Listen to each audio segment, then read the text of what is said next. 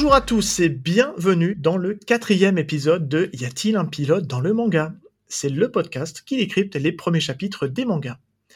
Pour m'accompagner aujourd'hui, je suis toujours avec euh, le petit gars du Sud, là, Val. Salut Val, comment tu vas? Salut, salut à tous, salut Seb, ça va, ça va très bien.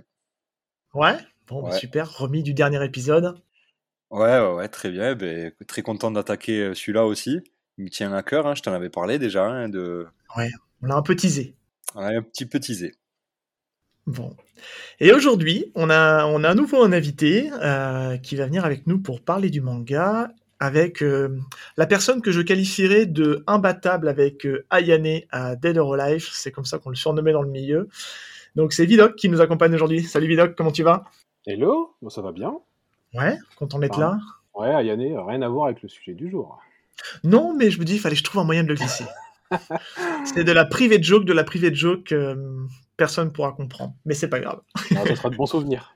Exactement. Bah, plus pour toi que pour moi d'ailleurs, hein, je peux pas dire, mais. Bref, euh, Vidoc, euh, petite question qui devient maintenant euh, un usage dans, le, dans, les, dans la série de, de notre podcast. Euh, quel est ton rapport au manga? Rapport au manga, eh ben, j'ai découvert le manga très très tard, je pense. Que je l'ai découvert début des années 2000. je lisais pas du tout de manga avant. Et pourtant, j'avais vu des animés, j'avais peut-être les, peut les Dragon Ball. Et puis, euh, et, et, puis euh, je vais faire des courses avec mes parents. Ils me laissent au rayon jeux vidéo. Je fais le tour du rayon. Euh, je m'ennuie un peu. Je passe au rayon CD. Et en fait, au bout du rayon CD, il y avait un petit présentoir avec les Saint Seiya, Arc Hades, les premiers tomes. Et là, je connaissais pas, moi, je connaissais juste l'animé qui, qui était passé au Club Dorothée, qui s'était terminé en plus. brusquement. brusquement. On n'a jamais vu ce qui se passait après, le, après les poissons. Oui, il tombait dans les roses. C'est ça, et puis c'était plus rien.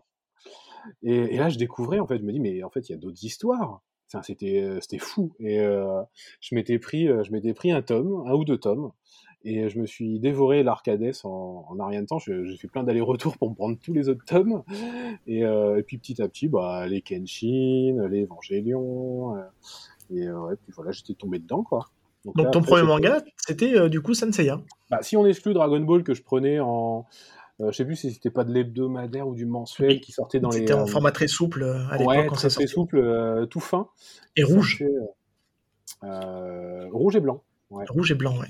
Et, euh, et, du coup, euh, à part ça, bah ouais, c'est mon premier manga, c'était euh, Senseiya, donc Hades, ça doit être, je crois, le tome 19, c'est comme ça, de, de mémoire. Hein, oui, oui, oui. Bah, je sais que moi, euh, Senseiya, pour rebondir sur ce que tu dis, c'est un manga que je connaissais l'anime, hein, comme tout le monde, mais c'est un manga sur lequel j'ai découvert sur le tas, sur le, ouais, sur le tard, oui.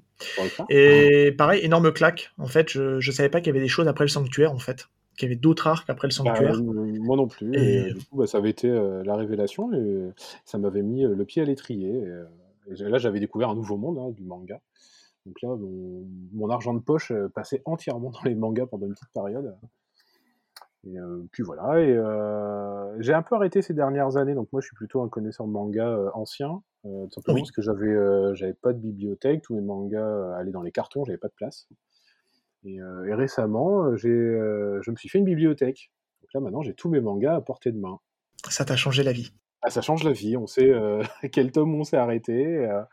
je peux reprendre. Donc j'ai fait mon petit inventaire là. Je complète mes séries. Je me remets à lire des, des séries que j'avais arrêtées. Donc là, maintenant, je suis heureux. Je, je redécouvre mes livres. Bon, eh ben c'est super. C'est vrai qu'on a, on a tous un rapport assez personnel par rapport à tout ça.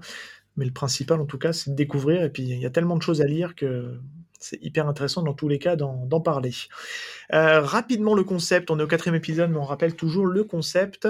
Euh, on est au cinquième épisode, que dis-je euh, donc l'idée c'est quoi? C'est que on regarde le premier chapitre d'un manga afin bah, de le décrypter, d'échanger, de donner son avis sur celui-ci. L'idée, bah, c'est de pas trop spoiler, hein, et c'est de dire en quoi bah, c'est un bon premier chapitre, et euh, c'est surtout un prétexte pour parler en fait de l'œuvre de manière générale. Euh, aujourd'hui, un gros gros morceau, gros gros morceau qu'on vous a teasé à l'épisode d'avant, on va vous parler de The Promise Neverland. Alors The Promise Neverland, The Promised Neverland, c'est donc un manga de Kayu Shirai, qui est au scénario, et Pozuka Demizu. Pozuka Pozuka, Pozuka, Posuka, je sais pas. Je, je suis pas très bon en, japonais. Il, se trouve que Posca. Posca, Posca, ok. donc Posca Demizu, qui est elle la, la dessinatrice. Je crois que Vidok, il, il, maîtrise un peu la, la, langue japonaise et il, il, serait capable de nous, de nous dire comment on prononce bien les, les, noms de ces deux auteurs. non, pas trop. Je lis mieux que, que je parle. Mais euh, normalement, c'est Posca Demizu et euh, Kaiyu Shirai. Ok. Très bien. Je, je n'y arriverai pas à le prononcer, donc euh, je, je m'arrête là. et donc, euh, The Promised Neverland, c'est un, un, manga shonen? euh, moi, je rajouterais qu'il y a des, quand même des petites bribes euh, de, de, de seinen un peu quand même. Euh, c'est quand même assez adulte. C'est euh, c'est un manga qui, qui est complet en 20 tomes. Qui est, le dernier tome est sorti très récemment, il me semble, le mois dernier, donc en, en, en juillet. Le 2 juin. Ou en juin, pardon. Le 2 juin 2021. Euh, et, globalement, euh, ça a été prépublié au Japon dans le Weekly Shonen Jump, euh, qu'on ne présente plus, Hunter x Hunter, One Piece, Jujutsu Kaisen, Dragon Ball, Naruto, et j'en passe, et des meilleurs. là, j'ai donné les, les bigs. Et c'est 32 millions d'exemplaires vendus en physique et en numérique. D'ailleurs, votre rapport, d'ailleurs, vous, par rapport au, au numérique, qu'est-ce que, est-ce que vous lisez des mangas sur support numérique? No go. je lis rien en numérique. non, non, j'aime bien toucher le papier, j'aime bien. Euh, après, je comprends, c'est pratique. Euh, ma femme ne lit quasiment que en, numérique. Euh... après, voilà, moi j'ai ma bibliothèque qui prend plein de place, mais j'aime bien me mettre au milieu, prendre mon livre. Non, non, je suis plutôt vieux jeu là-dessus. Val, là-dessus, toi, t'es moi, je, partage son avis aussi, euh, à Vidoc. J'aime bien le papier, euh, j'aime bien le, matériel, euh, en tout cas là-dessus, sur, sur la partie manga. J'aime d'autres choses en dématérialisé, les jeux vidéo par exemple. Mais les mangas, ouais, je préfère le papier. Après, bon, ben, j'ai, je suis passé sur du numérique quand, quand je ne pouvais pas attendre et que je ne pouvais pas me déplacer en bibliothèque. Donc, j'ai pratiqué. Mais c'est vrai que je vais favoriser le format, le format physique quand même. Les tomes, je trouve ça cool. Il y a des petits trucs en plus souvent par rapport au scan ou, euh, ou, euh, ou, tout simplement au format numérique. Quoi. Donc c'est assez cool. Bah, je vous rejoins un peu là-dessus, mais c'est vrai que pour des, des soucis de place, euh, que je commence un peu à manquer, et plutôt que de les voir stockés dans un carton, il y a des moments où je fais des petites incartades et, et, je passe au numérique parce que ça reste aussi malgré tout hyper sympa et agréable de lire sur tablette. Je trouve que ça s'y prête bien pour le, pour le manga. Je te laisse continuer, Val, vas-y. Et bien sûr, une fois n'est pas coutume, il y a bien sûr deux saisons d'animés qui sont actuellement sur Wakanim. on aura, je pense, l'occasion d'en parler peut-être après le, pas à pas de, de, la partie animée. Enfin, en tout cas, moi, j'aurai mon mot à dire là-dessus. ADN aussi, hein. Wakanim et ADM, hein. il est, sur, ah sur les deux plateformes. en effet, ouais, j'ai oublié, de, oublié de mentionner ADN. Ouais. donc, je vous fais rapidement le pitch de The Promised Neverland. Donc c'est l'histoire de, Emma, Ray et Norman, qui sont des, orphelins résidant dans un établissement spécialisé avec d'autres enfants, où ils y passent des jours heureux. Et bien que la vie à Gracefield, qui le nom de l'établissement, semble tranquille et, euh, belle, euh, les apparences sont trompeuses puisque cet orphelinat cache euh, un terrible secret. Voilà. Suspense. On n'en dit pas plus. Je pense que c'est un bon pitch. Ça en dit pas trop. Après, c'est vrai que c'est comme ça que je l'ai découvert. Hein. J'avais zéro info sur ce, sur ce manga. Et je l'ai découvert, je me suis lancé dedans juste parce que les gens disaient c'était bien. Et je trouve que c'est beaucoup plus impactant quand on a le moins d'infos possible. Typiquement, il y a plein d'œuvres, on peut prendre d'infos à droite à gauche. Là, celui-là, je pense qu'il faut vraiment y aller complètement vierge. Je sais pas ce que tu en penses, Vidoc, mais. Euh. ouais. Bah, ça a été ça. Hein. Euh, tu, parcours un rayon, tu tombes sur une couverture que tu connais pas.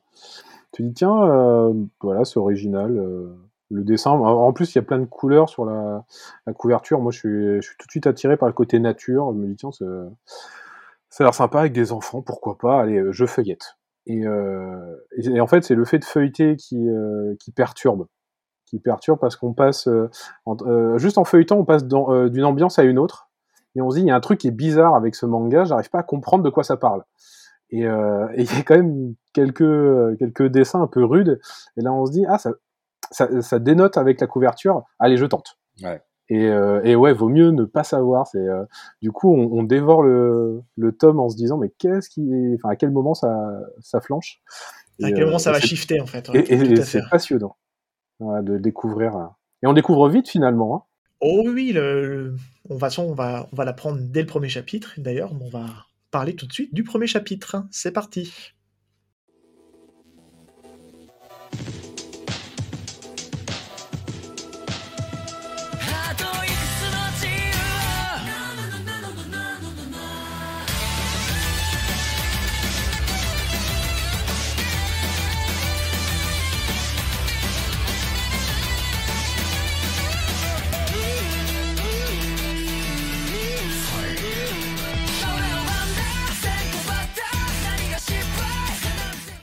Alors, on démarre sur euh, première, euh, une fois n'est pas coutume, première illustration euh, de chapitre où on voit une dame en noir qui ressemble un peu à une, un peu une gouvernante et qui a trois enfants dans ses bras. Si on suit un peu le pitch que nous a fait Val, on suppose que c'est les trois fameux enfants qui sont dans ce pitch. Et ce premier chapitre s'appelle Gracefield House, le nom donc de l'orphelinat. Déjà, ça donne déjà un, premier aperçu de, de la qualité, en tout cas graphique, et du ton qu'on va avoir, en tout cas au niveau du dessin. Euh, D'ailleurs, bah, comme tu disais, Vidoc, c'est ce qui t'a permis, enfin en tout cas, c'est ce qui t'a euh, motivé à tourner la page. Ouais. Euh, puis, il y a, enfin, sur cette image, il y a un truc qui choque, je trouve. Euh, contrairement, alors s'il est déjà un petit peu sur la couverture, mais là, on le voit clairement. Il y a un des enfants qui est tourné vers nous et on voit tout de suite un code sur son cou en fait. En, euh, Ou tatouage, ouais. Ouais, en fait, on, on voit un numéro et en fait, ça dénote totalement avec le reste. En fait, on est dans, dans une sorte de vieille, euh, vieille bâtisse, euh, genre 19, euh, 19e, 20e, et Angleterre victorienne, on y Voilà. reviendra, mais c'est clairement euh, tout l'inspiration. le monde est, tout le monde est heureux, grand sourire. Et, et d'un coup, il y a quand même ce, ce, ce code là, qui, ce tatouage qu'on voit au premier plan. Et on se dit, c'est bizarre ça quand même. Enfin, à quel moment un enfant d'une dizaine d'années a ça euh, sur le cou? Et on peut Et- clairement passer à côté, hein, parce que c'est. Oui. Moi, je sais que j'avais pas fait attention à la première lecture, et il faut y repasser une deuxième fois. on dit, Attends, il y a un truc qui est louche là. Ouais, tout, après, est- on... tout le manga est fait comme ça d'ailleurs. Il y a plein de petits euh, easter De détails, ouais. de détails qu'il faut faire hyper attention pour Tout à fait. comprendre. En fait, euh, faut... bah, c'est intéressant comme série de... à relire. Une fois qu'on on a fini la- l'histoire et qu'on sait tout, finalement, parce que euh, au bout du 20e tome, on sait tout, c'est ça qui est bien. Mais en le relisant, on, on voit plein de détails partout. euh, que, en fait, tout était déjà prévu. Enfin, une grande partie, du moins. Oui. Mais je pense que globalement, ils avaient un, ils avaient, ils savaient comment ils allaient démarrer, ils savaient comment ils allaient conclure, ils avaient les grands axes. Après, il y a Ouais, toujours un peu de euh, remplissage, mais on sent que c'est euh, maîtrisé. c'est ce qu'avait dit euh, en effet l'auteur, Kayu Shirai, parce que lui, c'est plus un auteur qu'un dessinateur, et il le dit lui-même qu'il dessine pas très bien. Et, euh, et en fait, déjà, quand il a eu l'accès euh, euh, à l'éditeur, en fait, quand il lui a proposé, il lui avait déjà proposé les deux premiers tomes. Déjà. Et donc, avant même que ça débute, il avait déjà pondu deux tomes. Et après, il a retravaillé un peu son histoire, mais il a dit que globalement, tous les événements principaux, c'était ce qui était écrit initialement. Qu'il n'avait pas retouché ça. C'est fou. Il avait juste modifié euh, le destin de certains personnages secondaires, mais que globalement, euh, l'histoire a pas bronché. Donc ça, c'est quand même intéressant d'avoir quelqu'un qui, qui avait quand même globalement prévu sa trajectoire dès le départ, qui savait où il allait atterrir, et euh, il n'y avait plus qu'à, en fait. Exactement. Alors ça démarre comme un conte de fées. Il manque presque le Il était une fois. Et j'utilise pas le mot conte de fées par hasard, on le verra après. Mais là, on démarre avec euh, la voix off du personnage de Emma, qui présente en fait son orphelinat, euh, qui présente les différents protagonistes. Donc c'est là qu'on présente du coup Emma, Ray, Norman et la fameuse gou- gouvernante qui s'appelle Isabella et qui lui donne, euh, qui lui donne ce, ce doux nom affectueux qu'ils l'appellent tous maman, puisqu'elle s'occupe d'eux. Qu'est-ce que Val, qu'est-ce que tu en as pensé de cette petite euh, scène d'ouverture euh, du manga? Qu'est-ce que Ben, moi, je vais, là-dessus je vais revenir un peu sur euh, ce que vous disiez, sur comment j'ai été introduit au truc, au, au manga. Pareil, je suis tombé dessus. En fait, j'en avais entendu parler. On m'avait dit, j'avais parlé avec des copains à moi et on m'avait dit oui, The Promised Neverland, faut que tu lises ça. C'est le nouveau Attaque des Titans. Donc bon, Euh, sur le coup, je, je me suis dit, euh, en voyant la couverture, les enfants et tout ça, Ça manque de titan. Ouais, ça manque de titan. Et puis même, euh, euh, moi, j'ai été un petit peu euh, pris de court par le fait que ben, ça soit des, des enfants, les personnages principaux, mais des vrais enfants. C'est pas euh, dans d'autres mangas où euh, les, les personnages principaux, on va, leur, on va leur donner un âge de 13 ans, mais en fait, ils, ils vont avoir euh, 18 ans euh, physiquement, quoi. Là, c'est des gamins, quoi. Physiquement, c'est des gamins. Après, euh, on verra plus tard que mentalement, c'est, ils sont pas si euh, jeunes que ça, quoi. Mais euh, en tout cas, moi, j'ai été un peu, pas rebuté, mais j'y allais avec, des pincettes. Et puis, bon, ben, le reste, hein, on va voir. Et non, ce que, ce que j'en pense, c'est très classique, l'introduction, où on a la voix off et tout ça. Là, pour le coup, c'est quand même, c'est du déjà vu, hein, sans, sans dénigrer. La voix off qui, qui présente et qui, qui dit qu'il y a quelque chose de, de pas normal, puisqu'elle dit euh, on est tous, je suis orpheline, en- enfin, du moins, c'est ce que je croyais. Euh, donc, donc voilà. On continue? Ensuite, on a assez rapidement, on a, les, on a donc les, les règles de l'orphelinat hein, qui sont établies. On comprend assez vite en fait qu'il y a, des limites en fait sur le, sur le secteur de l'orphelinat. Et ben là, on, se pose quand même une première question. C'est se dit, mais, mais qu'est-ce qu'il y a euh, au-delà de ces barrières qui fait que ça soit interdit d'y aller? Et ça, c'est une question que les personnages d'ailleurs se posent très vite là-dessus. hein. Je sais pas ce que vous en pensez, mais c'est vrai qu'on sent tout de suite qu'ils se posent comme des questions, mais sans forcément aller chercher plus loin dans un premier temps. Bah, en fait, avant, c'est nous même qui nous posons des questions parce que euh, dans le récit que fait Emma, euh, en fait, ce qui est bien, c'est d'avoir son point de vue où elle, tout est beau et euh, tout se passe bien. Donc elle, euh, au milieu du fait de dire je suis avec mes frères et sœurs, on est tous orphelins, on s'entend bien, tout se passe bien, on a des euh, on a des numéros tatoués sur le cou et pour elle, elle met ça en plein milieu. C'est-à-dire que Mhm. pour elle, c'est normal. C'est la Et- normalité. Et, chaque jour, voilà, et chaque jour, il passe un test. Et, euh, et en fait, la page du test, elle est déjà en double parce que c'est la première où l'ambiance change. C'est-à-dire que jusque-là, on a que du blanc, c'est très clair. Et d'un coup, la phase de test, on passe sur une, pièce sombre, alors que euh, en- normalement, elle devrait pas l'être. Mais en fait, le, le- les dessinateurs, en fait, vont faire une, pièce sombre euh, où tout le monde est concentré, où tout le monde fait les gros yeux. Et en fait, on se dit, c'est bizarre, on change d'ambiance d'un coup. Puis c'est quoi ces tests? Et d'un coup, hop, après on repart sur la- le côté lumineux. Mais en fait, c'est une petite mise en bouche de dire tout n'est pas comme euh, Emma l'imagine en fait. Il y a un gros gros boulot sur le, sur le jeu des ombres, sur le jeu de, de la Ouais, noirceur, sur l'ancrage qui, est- qui est- qui est vraiment forcé à ce moment-là. qui est totalement différent juste sur celle-ci.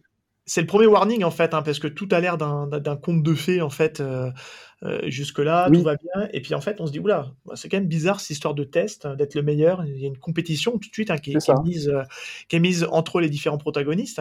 Et d'ailleurs, c'est là qu'on se rend compte en fait que bah, il y en a quand même trois qui se dégagent en fait du lot grâce à leur capacité intellectuelle, mais on apprend assez vite en fait qu'ils ont aussi des, capacités physiques, tous plus ou moins similaires, mais à des degrés peut-être un peu différents.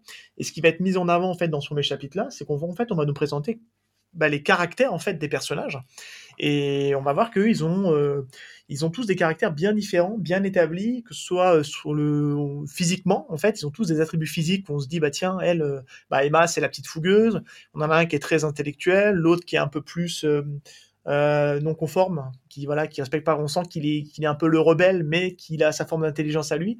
Et ils sont assez complémentaires en fait les trois. hein. Val? Ouais, ouais, totalement, totalement. euh, Ouais, moi, je, ce que je voulais noter aussi, c'était que on a vraiment cette, euh, cet aspect de routine dans un monde où tout va bien.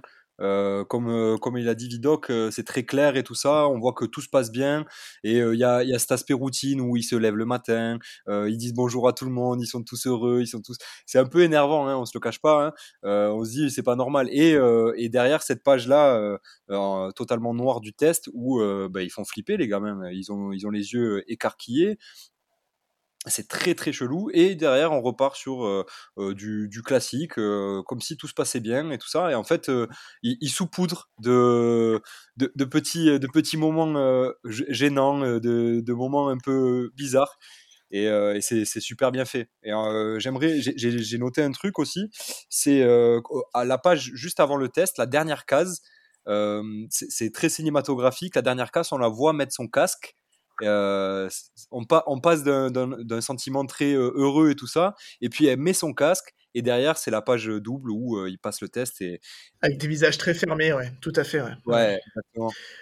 Mais c'est vrai que c'est le, c'est le seul truc quand on y prend un peu plus de recul, pour rebondir à ce que vous disiez tous les deux là, c'est que en fait les auteurs essaient de nous dire que grosso modo, bah, ça paraît pas normal, mais en fait c'est la normalité. Et ça paraît en fait très positif au milieu de ce truc, euh, euh, c'est tout le monde est content, puis en fait ils passent des tests, c'est très sérieux, très académique en fait, mais c'est la normalité et c'est, bien. On essaie de te le faire, euh, de te le mettre un peu au forceps en disant que c'est en fait c'est très bien et puis c'est normal. C'est comme ça qu'ils sont éduqués, en fait. Donc pour eux, c'est normal. C'est pour ça que c'est important d'avoir le point de vue d'un des enfants et pas d'un narrateur externe, par exemple. Euh, elle, elle présente ça que bah, c'est normal. C'est comme leur, euh, le, nombre sur le coup. C'est euh, pareil. C'est tout le monde là. Donc tout le monde passe le test. Et alors qu'on sait qu'un être humain normalement constitué, avec un minimum de valeur, un sens moral, se dit que c'est un, peu, un peu limite ça quand même si on fait venir la DAS ou on fait venir des gens de l'enfance. Je pense que ces gamins, à mon avis, ils ne resteraient pas dans cet orphelinat. Donc, il peut y avoir Bon, déjà, rien que le tatouage sur le cou. Oui, oui, oui. C'est c'est déjà, je pense que c'est... on sent que, on sent qu'il y a anguille sous roche. Il y a Anguille sous roche, ouais, tout à fait. Et là, on arrive au moment où tout bascule.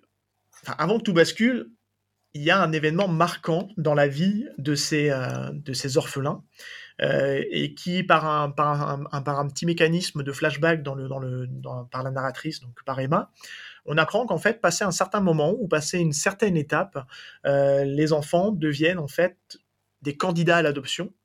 Et là, on suit en fait le dernier jour de Connie, qui est sélectionnée pour l'adoption. Et c'est un grand jour pour elle. Et là, c'est vraiment, même limite, c'est la fête pour elle. Elle est trop contente, euh, elle s'en va.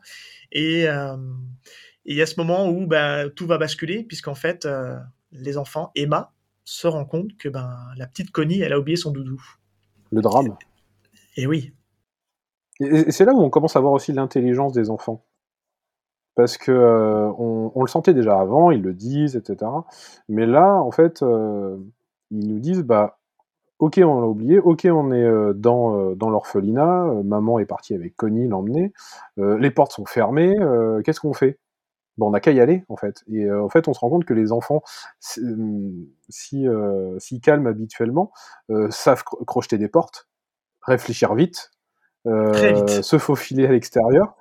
Et, et c'est là où euh, voilà, on commence enfin à percevoir le, le côté malin en fait du trio euh, Norman, Ray et Emma.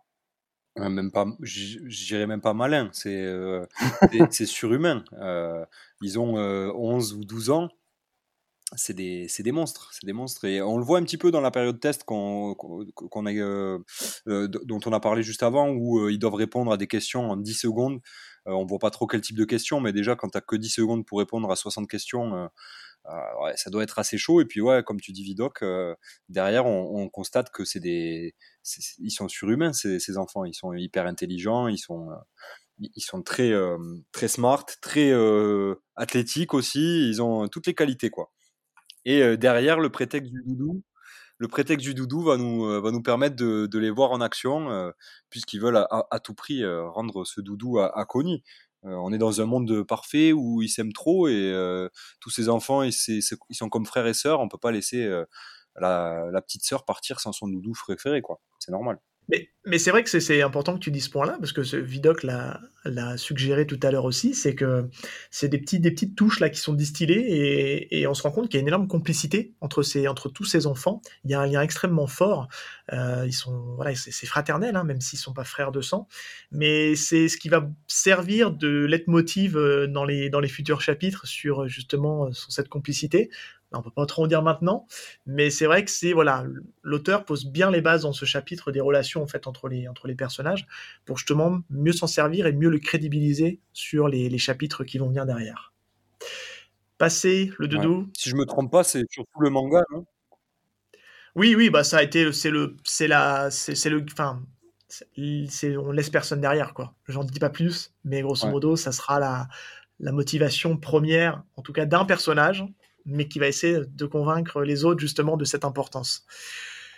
Bon, la petite Connie, on arrive euh, au choc, à la révélation. Donc là, il y a seulement, donc euh, on suit seulement Emma et Norman qui, vont tous les deux euh, essayer de chercher Connie pour, la retrouver. Et la patatras, il la retrouve allongée, morte en apparence, avec une sorte de fleur plantée dans le cœur. Et là, c'est un, énorme choc. On passait le côté conte de feu, on tombe, on bascule en une case dans l'horreur. Je sais pas comment vous avez vécu ce moment. Moi, ça a été un choc. J'ai été, euh, j'ai dû m'arrêter avant de continuer la lecture tellement c'était prenant. Val? Ben, figure-toi que moi, je suis pas quelqu'un de très courageux. Je vais vous avouer quelque chose. C'est que moi, les, premiers chapitres, les premiers tomes de The Promised Neverland, quand je les ai lus, euh, j'ai eu peur. Franchement, je vous, je vous le cache pas. Je me suis un petit peu, euh, je me suis un petit peu fait dessus. J'étais pas très serein chez moi. Euh, et et ce, ce, passage-là, de cette petite fille morte au début euh, en fait je crois que sur le moment il me semble je m'étais dit c'est pas Connie c'est on dirait que c'est une poupée euh, très bizarre et en fait mais la scène elle est horrible Euh, ça a été un choc on voit que c'est la gamine et en fait euh, le, le fait qu'ils aient mis en place toute cette routine qu'on voit, toute, euh, comme on a dit, le fait qu'ils s'aiment beaucoup et qu'on est dans un monde euh, un peu merveilleux où tout le monde s'aime et tout ça, le fait de voir ça, c'est, on, passe du tout au tout. Et du coup, on, est autant choqué euh, que les personnages Norman, Ray et Emma qui voient ça, je pense. Et, c'est fort d'arriver à, produire ce, sentiment-là chez nous, quoi, les lecteurs. C'est passé le pas de tuer un enfant, et c'est vrai que ça fait bizarre parce qu'on n'est pas habitué à ça, surtout dans un manga qui est affiché Ah comme un shonen. Vidoc, quel choc ça t'a. Est-ce que ça t'a est-ce que ça t'a fait un choc déjà de découvrir cette case? Ouais, parce que c'est c'est pas courant, comme tu dis, un, un enfant de 5-6 ans euh, comme ça, euh, retrouvé mort euh, sur, sur une case. Alors surtout que juste avant, en fait, on sait pas trop. On se dit, mais on- comment on va la retrouver? Enfin, on, on se doute bien qu'il y a un problème. Mais on, on se doute pas que c'est extrême, parce que en fait, on, on quitte euh, Emma qui, qui aperçoit quelque chose, et d'un coup, on a un gros plan, en fait, euh, sur Connie. Et, euh, oui, vu l'ambiance festive avant, parce que autant le test, on voit que c'est sombre, on voit qu'il se passe un truc, mais, euh, mais au- aussitôt après, on repart dans le festif, donc euh, en fait, on l'oublie presque, et d'un coup, ça nous rattrape d'un coup, et ça va enchaîner en plus quelques pages dans le même ton, et euh, non seulement il y a le choc, mais après, ça dure. C'est, euh, on est avec eux, on se dit mais qu'est-ce que c'est Qui- Qu'est-ce qui On se est à passe mille lieux d'imaginer ça en fait. C'est Ouais, en fait, il, le, le manga nous prend complètement au dépourvu, euh, parce que, euh, enfin, vraiment, si on connaît rien du manga, on s'attend pas à ça, en fait. ah non, clairement pas. On, on s'attend juste à qu'il y ait un secret, mais pas à ce point-là. Et je trouve que la, la manière dont la petite Connie est, est mise en scène, je trouve qu'il y a un côté très, très théâtral, très, euh, très cinématographique. Tu en parlais tout à l'heure, Val. Euh, c'est vraiment, elle est, elle est posée de telle manière, la tête en arrière, les yeux grands ouverts, qui nous regardent. Et cette fleur, Et nous, regarde surtout. elle nous regarde, nous, oui. Et, et cette fleur plantée, Mhm. c'est un côté, on est entre l'horreur et le poétique. Et c'est vrai que c'est, euh, waouh, c'est c'est saisissant. Ah Ouais, puis on le voit, on le voit pas bien, parce que, enfin, c'est, du coup, c'est du noir et blanc, mais en fait, elle est dans une mare de sang. Ouais.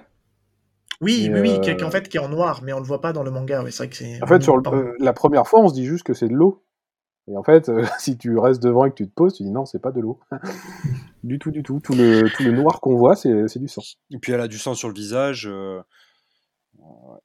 Ouais, c'est, elle est, elle est, elle, elle est pas belle, hein, cette, cette planche, enfin, cette case. Je veux pas vous le cacher. Ouais. mais Elle, met- elle met mal à l'aise. ouais. elle est très, ouais, c'est très malaisant. Et c'est pas la seule case de malaisante euh, du, du Ça- manga. Du tome, Ça arrive. et, et- et très loin euh, du manga. Oui, tout à fait. Et là, on arrive euh, à la suite. C'est la surenchère. On entend un qui va là. Et là, bah, les deux protagonistes se planquent parce qu'ils sont Instinct de saisis. survie. instinct de survie, forcément, tout de suite. Là, on a encore des choses qui sont posées. Et là, on fait la connaissance. Je trouve que moi, la, page est, juste magnifique, tant sur la perspective et sur cette impression de horrifique des deux personnages qui rentrent, qui vont être appelés par les enfants pendant tout le manga comme des démons. Et on fait la rencontre de ces fameux démons. Qu'est-ce que vous avez pensé en les voyant, Vidoc Euh, j'aimerais pas les voir. Parce que, enfin, clairement, on- euh, les auteurs ont fait en sorte qu'ils soient horribles. Et, euh, et en fait, c'est la dessinatrice qui a eu carte, euh, carte blanche là-dessus. J'avais vu que l'auteur, lui, il avait pas tellement d'idées. Il voulait juste qu'il y ait un aspect repoussant. euh, et c'est elle qui a eu carte blanche pour proposer quelque chose de bah, vraiment d'horrible, de, qui contraste avec le reste, et on le remarque d'ailleurs parce que les enfants, depuis le début, en fait, on est certes dans des, dans des cases très, très blanches, très claires, mais aussi très rondes. C'est très rondouillard, en fait, euh, tous les visages des enfants. euh, euh, et en fait, la, la seule, finalement, qui n'était pas comme ça, c'est Isabella. C'est la seule qui est rectiligne. Et, et là, en fait, on remarque les, les démons qui sont extrêmement rectilignes aussi. Tu peux nous les décrire d'ailleurs? Tiens, tu peux nous les décrire. Ouais, alors déjà, ils ont un masque avec deux yeux qui, qui en sortent. Ils ont, euh, enfin, on aperçoit deux yeux en dessous, c'est une sorte de masque posé. Euh, Il y, en a- il y, a- il y en a un qui est un peu balourd. Euh, on le voit qu'un. on- Je sais pas trop si c'est un tuyau qu'il a autour de lui. Euh, balourd, très costaud. Et celui qu'on voit sur la double page, lui par contre, il est, il est un peu plus fin, mais des, des très longs bras, des griffes ou des ongles très longs comme on veut, mais en tout cas des, des mains gigantesques. Ils ont une Et, forme humanoïde, hein, c'est sûr. ce qui est perturbant, Ouais. Plutôt humanoïde parce qu'on reconnaît quand même, enfin il y a des bras, on reconnaît des jambes. Euh, le corps un peu difforme sur celle-ci, on perçoit mal le corps du, du principal. On aperçoit mieux celui qui est en fond, qui est, euh, qui est, euh, qui est un peu costaud. Et puis, ce qui est perturbant, c'est que leurs deux yeux ne regardent pas la même, au même endroit. Oui. Ça, c'est tout bête, mais euh, ça, ça perturbe en fait quand on les regarde. Ouais. Et on n'a pas l'impression qu'il il- louche, il y a hein. on a juste l'impression qu'il fait plus peur en fait, le mec.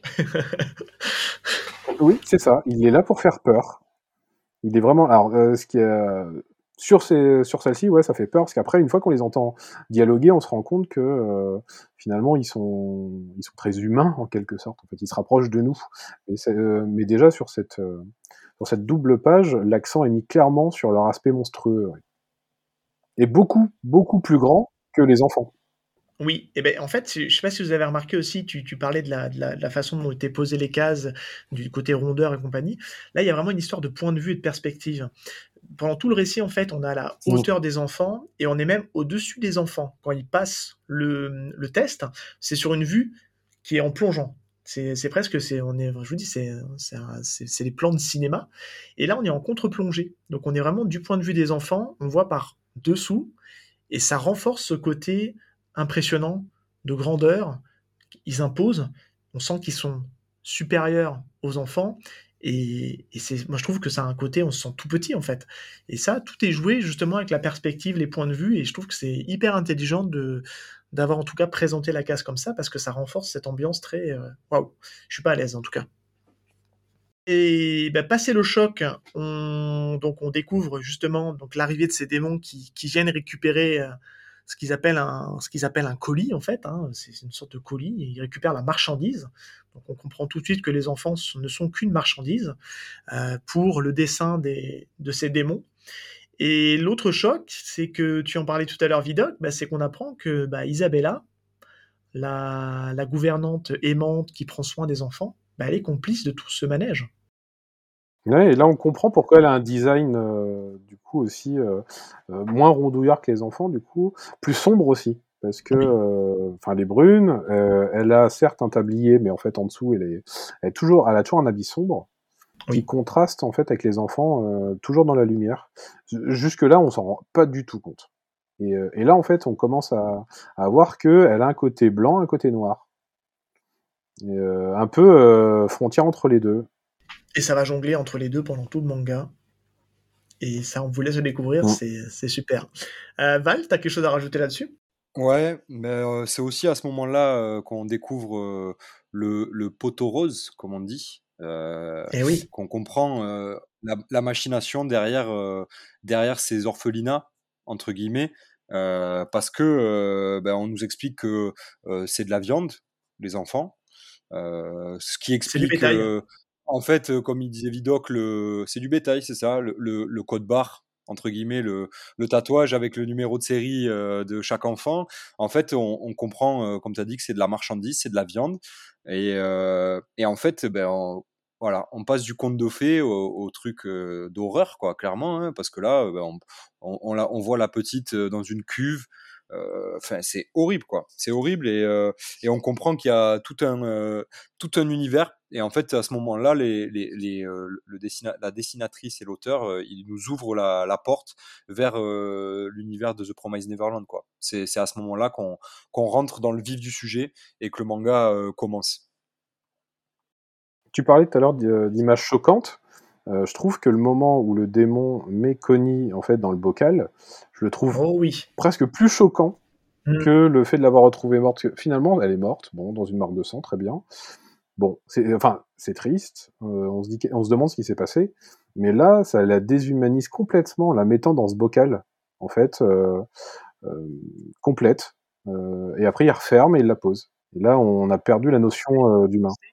Ouais, ce que tu dis, Vidoc, d'ailleurs, c'est renforcé par les mots. Parce qu'à ce moment-là où il y a ce plan sur, euh, sur dans le bocal, un des démons dit c'est de la qualité extra réservée aux classes supérieures, la viande provenant de cet élevage. Et là, c'est là, je trouve que le plan associé aux mots, ça, voilà, on se dit waouh, qu'est-ce que c'est que ce truc? Ouais, complètement. Et puis après, on voit un listing aussi avec tous les, tous les numéros des enfants, euh, triés par, euh, par euh, âge, avec leur score euh, au dernier oui. test. C'est là que ça sert. Et là, on comprend les tests, en fait. À quoi servent les tests? C'est ça. C'est une- c'est un vrai, c'est des vraies montagnes russes en fait. hein, Ce, chap- enfin, ce chapitre, on, on commence, on est euh, en haut, on est, euh, on voit un monde un peu, euh, un peu, un, un peu onirique, féerique, je sais pas, mais euh, en tout cas un, monde assez, euh, assez gentil quoi. Et puis, euh, et puis c'est la descente aux enfers, Euh, parce qu'on on- voit Connie morte avec cette fleur dans, dans, dans le corps, euh, dans la poitrine mais on n'imagine pas la suite qui est, c'est encore pire, en fait, euh, c'est tous du bétail, ils sont tous élevés, la Connie, on la met dans une boîte euh, de conserve, euh, c'est horrible, en fait, euh, on, on se demande quand, euh, quand l'horreur va s'arrêter, quoi. C'est fou. Et oui, ben, c'est là qu'il y a la prise de conscience d'ailleurs des, deux personnages principaux qui, vont très rapidement mettre au fait euh, euh, le troisième larron qui n'était pas présent, qui était, euh, qui était Ray. Et c'est là que va se mettre en place euh, le plan d'évasion. Ça va se conclure d'ailleurs là-dessus, c'est comment on va faire pour se sortir de cet enfer et en n'oubliant personne au passage. Ça va être vraiment le leitmotiv des prochains chapitres et c'est là-dessus que d'ailleurs se clôture euh, le manga. Après l'horreur, il y a quand même une prise de conscience assez rapide des personnages qu'il faut se sortir de là. Vidoc, allez, rapidement, ton petit avis à chaud sur ce premier chapitre. Euh, Qu'est-ce que tu en as pensé? Même si on a eu quelques petites infos, mais globalement, pour résumer un peu ton avis à chaud sur le premier chapitre, est-ce que c'est toi bah, un il- chapitre efficace? Ah bah oui, efficace, bouleversant. euh, euh, ce qui est bien, c'est qu'il nous... On découvre tout de suite la supercherie, c'est-à-dire qu'on n'attend pas tout un tome entier. Euh, on le sait très vite, et euh, on découvre en même temps que, les enfants. Donc, comme tu disais, on a, leur point de vue au départ, et on va garder leur point de vue euh, tout du long du manga. Donc, on va, enfin, ça devient épique, tout simplement, parce que ils vont mettre en place un- une évasion. On sait pas du tout comment. Là, il nous dit bah, comment on va s'évader. Déjà, on va chercher avec eux. On, se dit- on Oui. se dit, mais est-ce que c'est possible de le faire déjà? Enfin, c'est un orphelinat. euh, ils, ils ont pas le droit de, enfin, ils peuvent pas sortir. Ils ont pas le droit de sortir. Ils savent pas comment sortir. Euh, Enfin, voilà, il y a beaucoup de choses et euh, on, Enfin, on ne sait pas du tout comment ça va avancer. Est-ce que on va avoir le droit à une évasion? Est-ce que euh, tout le manga va se dérouler euh, dans l'orphelinat ou pas? Euh, Voilà, on est un peu, on est avec eux, on connaît pas la suite et on a qu'une on a envie. déjà l'impression d'être dans une impasse, ouais. C'est Ouais, vraiment, en, euh, en fait, on est, on, on se dit bah, c'est, enfin, il n'y a pas de solution pour eux, et, et on se dit on est qu'on est au- qu'au premier chapitre. Et euh, donc, ouais, on, on, dé- on n'a qu'une envie derrière ça, c'est d'un après être- avoir été estomaqué, c'est de continuer avec eux et de découvrir la suite. Donc passionnant pour moi. Val? Bah, moi, j'ai, j'ai- je le trouve pareil, très efficace. Et puis, euh, euh, je suis très, en fait, on rentre très vite euh, dans l'univers avec cette, cette montagne russe, comme j'ai dit, où quand on retombe euh, dans le, on, on- on tombe dans l'horreur, bah, direct, on, veut savoir comment ça va se passer. Et, et euh, je sais pas pour vous, mais moi, je l'ai lu très vite ce premier tome. En fait, j'ai, lu ce premier chapitre et puis j'ai pas décroché jusqu'à la fin du tome, en fait, parce que c'est très fluide. Et ça, globalement, ça se retrouve dans le, dans le manga en entier. C'est très bien écrit. Et, et on n'a pas envie de s'arrêter parce que tout se goupille vachement bien. Et euh, moi, j'ai, vraiment, vraiment apprécié, quoi. hein. Fra- franchement, je, je, t'en parlais dans l'épisode 2 ou 3, euh, que c'était mes, recommandations. Je t'avais dit The Promise Neverland. Tu m'as suivi, je suis très content. Et euh, on en parle aujourd'hui, c'est magnifique. Je, suis- vraiment très, très content d'avoir lu euh, ce manga, moi. Bah, je vous rejoins tous les deux, hein, on est vraiment sur, je trouve, c'est un premier chapitre qui donne en tout cas les bases d'un manga avec un récit euh, haletant, rythme soutenu, maîtrisé, parce que vraiment, clairement, on voit vraiment tout de suite cette capacité que qu'a le scénariste et renforcée, appuyée par le dessin, de, pouvoir gérer une narration, et que ce soit dans la construction des cases euh, et de la façon de gérer euh, l'intensité euh, du stress, etc. Enfin, c'est vraiment assez dingue, et, hum, et je trouve que hum, ça fait partie, je pense, je ne me mouillerai pas trop en le disant, mais peut-être des plus forts chapitres que j'ai pu lire jusqu'à présent dans tout ce qui a pu se faire dans le, dans le monde du manga. Euh, parce que c'est vraiment, euh, on passe vraiment du, par toutes les émotions. C'est assez fou. Et c'est un premier chapitre qui est vraiment efficace et qui prend à la fois son temps. Parce qu'on l'a vu dans les épisodes précédents, on a vu des chapitres qui étaient ultra courts euh, en termes de nombre de pages. Il y en avait des qui faisaient 20, 20 pages, 25 pages, et puis voilà, ça balayait, ça posait les enjeux. Là, tout est posé. Vraiment, je pense qu'on on a vraiment les grandes lignes. Après, c'est à savoir comment ça va se passer après, mais ça, c'est encore autre chose. Et mine de rien, ben, on, a, un premier chapitre qui fait 55 pages. Et on a le cadre qui est posé, on a l'ambiance qui est posée, on sait dans quoi on est, et on, connaît bien les personnages, en tout cas principaux, ceux qu'on va suivre tout au long de l'aventure, et on connaît tous leurs points forts, leurs points faibles, et comment ça va réussir à, tous goupiller les uns aux autres. Donc c'est vraiment très très fort pour un premier chapitre. Je trouve que j'ai rarement vu quelque chose d'aussi bon, et ça sera à l'image, je pense, du premier arc narratif, qui pour moi peut-être est un des meilleurs qu'on a pu lire ces dix dernières années, en tout cas pour un shonen. Faut pas le rappeler, c'est un shonen. Et je tiens à rajouter quelque chose justement là-dessus, je rebondis. Euh, c'est un shonen. Euh, le personnage principal de cette histoire, c'est Emma. C'est une jeune fille.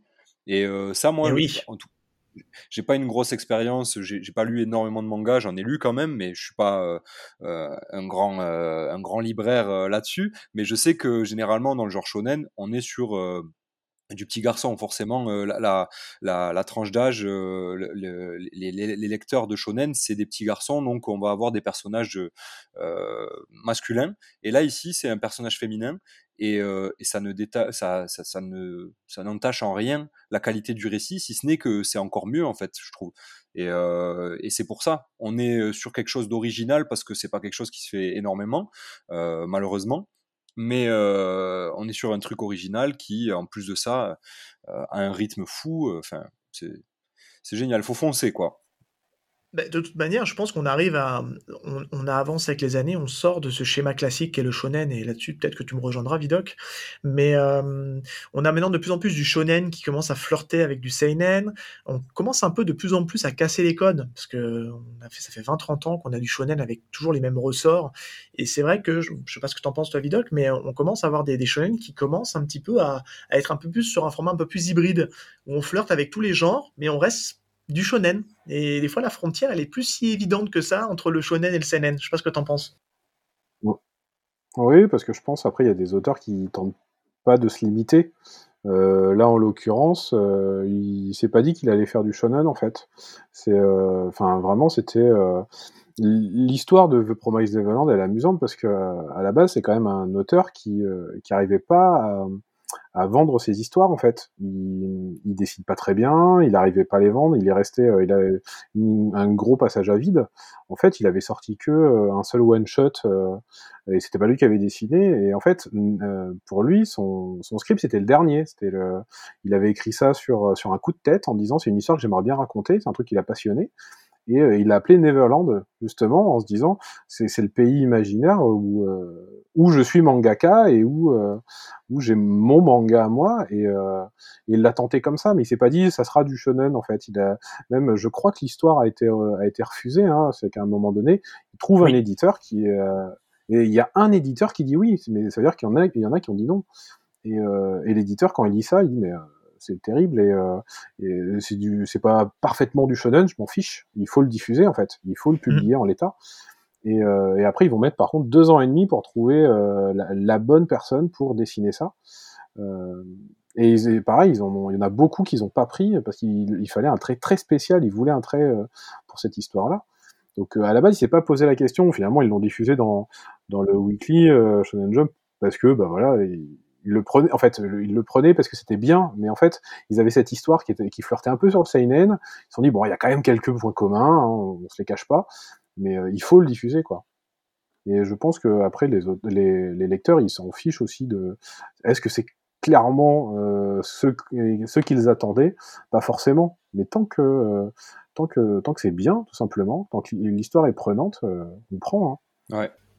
Ben justement, tu nous parles, on va passer sur la partie décryptage et de la complexité du scénariste de trouver le bon dessinateur. Et euh, on va peut-être commencer déjà par, euh, s'attarder un petit peu, se rentrer un peu plus dans le détail sur le, dessin et sur l'esthétique du manga. Euh, Val, tu veux te lancer? Ouais, mais euh, après, j'ai pas trop de, de, choses à dire là-dessus. Moi, mon point de vue, je vous avoue, euh, je suis pas hyper fan du dessin. Voilà, c'est un parti pris. Euh, le design, euh, en fait, on s'y fait, hein, on s'y habitue, tout ça. Je m'y suis habitué et maintenant, euh, j'imagine, je n'imagine pas un autre type de dessin pour cette histoire-là, parce que c'est assez particulier quand même. Elle a une, elle a une certaine patte, cette, cette mangaka. Mais moi, je suis pas fan perso. Euh, comme il disait Vidocq tout à l'heure, la rondeur des personnages et tout ça, euh, notamment des enfants, je suis, ça, ça me dérangeait un peu. J'avais, en fait, j'avais l'impression euh, de, de voir un, de, lire un, manga pour vraiment enfant, quoi, et ça me, ça me gênait. Et euh, au final, euh, après la partie un peu plus horrifique et tout ça, là oui, là, là j'ai été conquis parce que ben, pour le coup, ça m'a fait vraiment vivre des, des, des histoires. Enfin, ça m'a fait vivre des émotions qui sont très fortes. La peur, euh, je vous l'ai dit, j'ai eu peur. Il y a un personnage qui va être introduit un peu après, euh, une autre gouvernante. Euh, je pense que euh, vous voyez de qui je parle, messieurs. Euh, moi, ouais. celle-là, elle m'a fait flipper. Et en termes de dessin, c'est quand même, ça reste assez puissant parce que c'est ultra efficace. Toi, t'en as pensé quoi, Vidoc? Bah, Comme tu disais, on dirait que c'est vraiment un, un livre pour enfants. Et c'est là, c'est pour ça qu'on est choqué après ce premier chapitre, c'est que on s'attendait pas à basculer dans l'horreur. Ouais. Et, euh, et c'est ce trait-là qui fait que, euh, alors déjà, euh, la dessinatrice a pas forcément essayé de basculer, de changer son trait pour ce, ce manga-là. Mais en fait, là où, où je trouve il s'accorde parfaitement, c'est que du coup, c'est des traits très simples pour les enfants. C'est ce qui illumine en fait à chaque fois les vignettes. Et par contre, dès qu'on bascule du côté euh, démon, côté euh, méchant de l'histoire sur le papier en tout cas, et euh, en fait là ça devient sombre, ça devient très détaillé. Si tu regardes la double page par exemple des démons, ils sont extrêmement détaillés. Et donc on voit bien que c'est pas un problème de compétence sur le dessin, c'est c'est juste c'est volontaire ce, ce trait-là qui contribue totalement à à, à renforcer la, un peu au début la niaiserie de, de l'univers, euh, ce qui contraste donc forcément avec sa, sa noirceur. Donc, moi, je, comme j'ai dit tout à l'heure, j'aime bien cette, cette alternance euh, euh, tout blanc, tout noir, parce que quand on voit les démons, c'est toujours très sombre, ouais. Euh, avec Isabella au milieu euh, en noir et blanc. Euh, le, le, côté euh, très, euh, oui, très raide, très ligne des démons qui contrastent. Voilà, on est sans arrêt sur, sur, sur cette alternance et, et, de plus en plus fréquente au fil des, des tomes. Voilà, c'est, moi je, je suis ravi de ça. Elle maîtrise l'exercice du manga avec la, la, la, particularité de, de des, des, dessins en noir et blanc, quoi. Ça, mm. ça se sent. Et elle, elle, joue avec ces couleurs-là. Ouais, c'est maîtrisé. Hein, et, et d'ailleurs, j'avais lu que euh, au début, elle aimait tellement cette ambiance qu'elle faisait tout toute seule. Et, euh, et après, faut, bah, forcément, c'est une prépublication, donc euh, il fallait suivre le rythme, donc il, il a fallu prendre des assistants. Mais, euh, mais non, elle s'amusait énormément. Elle devait avoir du taf. Hein. je, te, je, te, rejoins complètement là-dessus, Vidoc. Hein. Moi, je trouve que c'est vraiment un trait ultra maîtrisé pour toutes les raisons que tu as citées. Hein. Ça, ça, arrivait justement à jongler entre le côté un peu on a l'impression d'être dans un conte de fées, puis on bascule dans l'horreur, et ça, on le ressent vraiment dans le trait. Et, euh, et je trouve qu'il y a une importance aussi très, euh, très choisi aussi au niveau, au niveau du décor.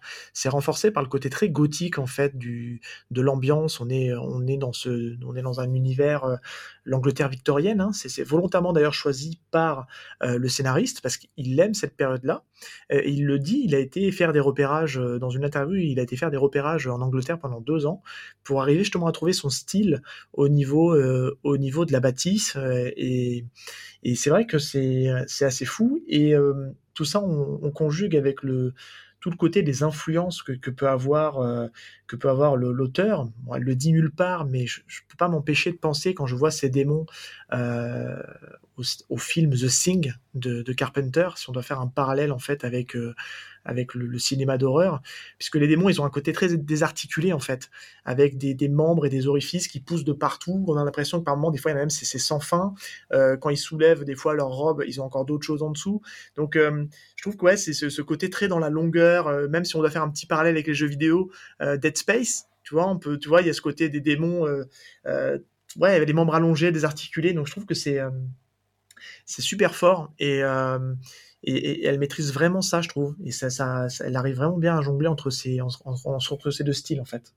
Et euh, je sais pas si vous me rejoignez un peu là-dessus. J'ai peut-être poussé un peu le truc un peu loin, mais c'est comme ça en tout cas que j'ai ressenti la chose en le lisant. Vidoc peut-être? Ouais, non, mais je suis, euh, je suis totalement d'accord. Et, les auteurs avaient expliqué qu'ils avaient mis, euh, ils avaient mis un moment avant de trouver euh, le bon design. Et Ils avaient, L'identité, ouais. ouais, ils avaient plein, plein, plein d'idées. Ils ont fait des, des tonnes de croquis avant d'arriver à celui-là. Et, euh, et je pense que, enfin, c'est la, c'est la bonne forme. C'est celle qui permet, euh, qui offre ce sursaut dès le premier chapitre. Euh, après, évidemment, au, au sein de 20 tomes, on a, on va, on va connaître pas mal de démons euh, différents, de castes de démons, Oui. etc. Et en fait, euh, tout, va, tout est cohérent. Tout est expliqué par l'histoire, fait. Euh, leur Il n'y a rien de forme, forcé en fait dans l'histoire, ça c'est clair. C'est ça, en fait, Tout découle euh, tout seul naturellement. tout, tout va s'expliquer aussi. euh, pour, pourquoi. euh, euh, enfin, expliquer leur visage, expliquer leurs faiblesses, expliquer euh, plein de choses. Et, euh, et en fait, tout ce qu'on pouvait repérer euh, va, être, euh, va avoir une signification dans le récit. Donc, euh, c'est pas ce qui nous, ce qu'on pensait comme totalement difforme et euh, presque euh, aléatoire au début. Ben non, en fait, c'était réfléchi. Et, euh, et c'est finalement, ça résume bien tout, tout le manga en fait. Tout est, Tout a, y a été réfléchi et pensé. Bah, tu vois, c'est c'est bien, tu, tu, tu fais logiquement la, la transition avec les, les parties. Bah, clairement, oui, au niveau du scénario, enfin, on sent que tout a été réfléchi et tout a été calculé. Il n'y a rien de, qui est amené au forceps, ça découle très logiquement. Euh, Et puis c'est vraiment par petites touches, on, on démarre toujours ce, ce côté, on, qu'on parle, tu parlais des démons justement et ses faiblesses, on se doute bien qu'il y a une faiblesse, mais on est tellement omnibulé par ces démons et se dire waouh, ils sont impressionnants, ils font très peur, bah, c'est le récit en fait, dans la construction du récit qui va nous emmener ça. Et je trouve que c'est très fort, c'est qu'on a, on a plusieurs arcs narratifs et sans dire de quoi il en retourne, parce qu'il faudrait pas trop spoiler, puis on veut vraiment vous laisser la, découverte. Mais euh, ce qu'on peut dire par contre sans spoiler, c'est que ça, soyez pas surpris au changement des fois brutal de style et euh, d'ambiance. Euh, parce que l'auteur arrive justement à jongler en fait entre ces différents styles. Il nous raconte une histoire dans un premier arc et on part. Il y a toujours une, cohérence entre les récits, hein, qu'on soit bien d'accord, mais on passe dans un autre genre. Et voilà, le- vous allez comprendre le premier arc narratif, on peut vous le dire, parce que c'est dit euh, topo dès le premier chapitre, ça va être l'évasion, et ça va être de comment ils vont réussir à partir de l'orphelinat, et on se doute bien qu'ils vont y arriver, mais sans vous dire comment, quoi, comment. Mais après, on va passer à d'autres choses. Et je sais pas ce que vous en pensez, mais ça, c'est, ça rejoint ce qu'on disait, c'est très haletant, ça s'enchaîne très vite, et ça, ça coule tout seul, en fait, quoi. Val? Euh, moi, s'il y a une chose que je peux dire, c'est que j'ai pas eu l'impression qu'on m'ait pris pour euh, un, con. Euh, au premier sens du terme, c'est-à-dire que l'auteur, le, scénariste, il ne prend pas les lecteurs pour des idiots, et, ça c'est hyper appréciable. Et, j'ai trouvé, moi, ce qui m'a beaucoup plu, c'est la, la vibe. euh, je sais pas, en tout cas, moi, c'est la référence que j'ai. euh, ça me fait penser un peu au, au Sherlock de Benedict Cumberbatch. Euh, parce que bah, ils sont, ces enfants, ils sont brillants, plus que brillants, c'est des, euh, c'est, des surdoués. Et euh, dans, dans, dans le scénario, dans leur manière de, de faire leurs actions, le- l'explication, elle est toujours très concrète, très, très terre à terre en fait. Et, et tu te dis ah ouais mais merde moi j'ai pas pensé à ça mais elle elle est euh, elle est super intelligente elle a pensé à ça et en fait c'est c'est c'est juste génial il y a il y a ce côté un peu Sherlock euh, de de personnes surdouées et moi ça ça m'a vraiment plu j'ai déjà j'adorais la série Sherlock et du coup je me suis beaucoup retrouvé là-dedans et le C'est une partie d'échecs. Ouais, c'est ça. C'est ça. Non, c'est c'est c'est fort. Et le scénario est, est juste fou. Moi, j'ai pas comme vous, j'ai pas fini le manga encore, j'ai j'ai bien avancé quand même. Et euh, sur ce que j'ai lu, euh, comme tu as dit, la cohérence entre les arcs, euh, tout, c'est comme je l'ai dit avant, c'est fluide quoi. Ça coule euh, de source. Et puis il y a pas de longueur. J'ai pas trouvé de longueur, en tout cas là là où j'en suis moi. Et je crois pas qu'il y en ait. T'en auras C'est- Il y en aura pas. Ouais, c'est génial quoi. On est d'accord, c'est bien. Vidoc Ouais, bah, euh, ouais, euh, alors, les arcs, moi j'ai découvert qu'on scindait en arcs une fois que j'ai fini en fait. Je- Parce qu'en fait, j'ai lu les, les tomes et après, euh, je me suis entre guillemets renseigné en regardant un peu les avis euh, d'autres personnes pour voir si j'étais pas le seul à, avoir autant apprécié. Et, euh, et en fait, les arcs c'est- sont plutôt logiques dans, dans, dans l'histoire. C'est euh, là où c'est pu- puissant, c'est que voilà, l'arc. C'est compliqué de, de parler différents arcs euh, sans, sans spoiler, mais vraiment, on va changer euh, clairement de point de vue euh, au fur et à mesure. On a, on a un point de vue plutôt, plutôt en dedans sur le premier où on subit beaucoup. Il va y avoir des arcs d'équilibre et puis il va y avoir des arcs où il y a une montée en puissance et, euh, et, on retrouve le côté shonen en fait. La, on change de, la, on change de point de vue petit à petit. Et euh, enfin, c'est assez euh, passionnant de voir cette évolution. Euh, C'est-à-dire que les, oui, ce sont que des enfants, mais euh, le manga ne se passe pas sur euh, sur quelques jours. Hein, rien que euh, les, euh, le premier arc, il y a plusieurs mois. Euh, globalement, euh, le manga va se passer sur des mois, euh, des années. Et Des voilà, années, ouais. voilà, il va se passer beaucoup de choses. Et, euh, Mhm. et, et à chaque fois, les ellipses sont extrêmement maîtrisées. On passe, euh, on Il n'y le a pas ré- de temps mort, en fait. Hein. non, parce que les récits sont faits immédiats, en fait. C'est-à-dire qu'il y a une ellipse et euh, on comprend tout de suite. C'est là où le manga est très fort aussi. C'est que on comprend tout de suite ce qui s'est passé. Euh, en quelques pages, euh, l'ellipse de, alors je sais plus combien elles sont, mais de plusieurs mois, d'un coup, qui se révèle, et qui se révèle limpide.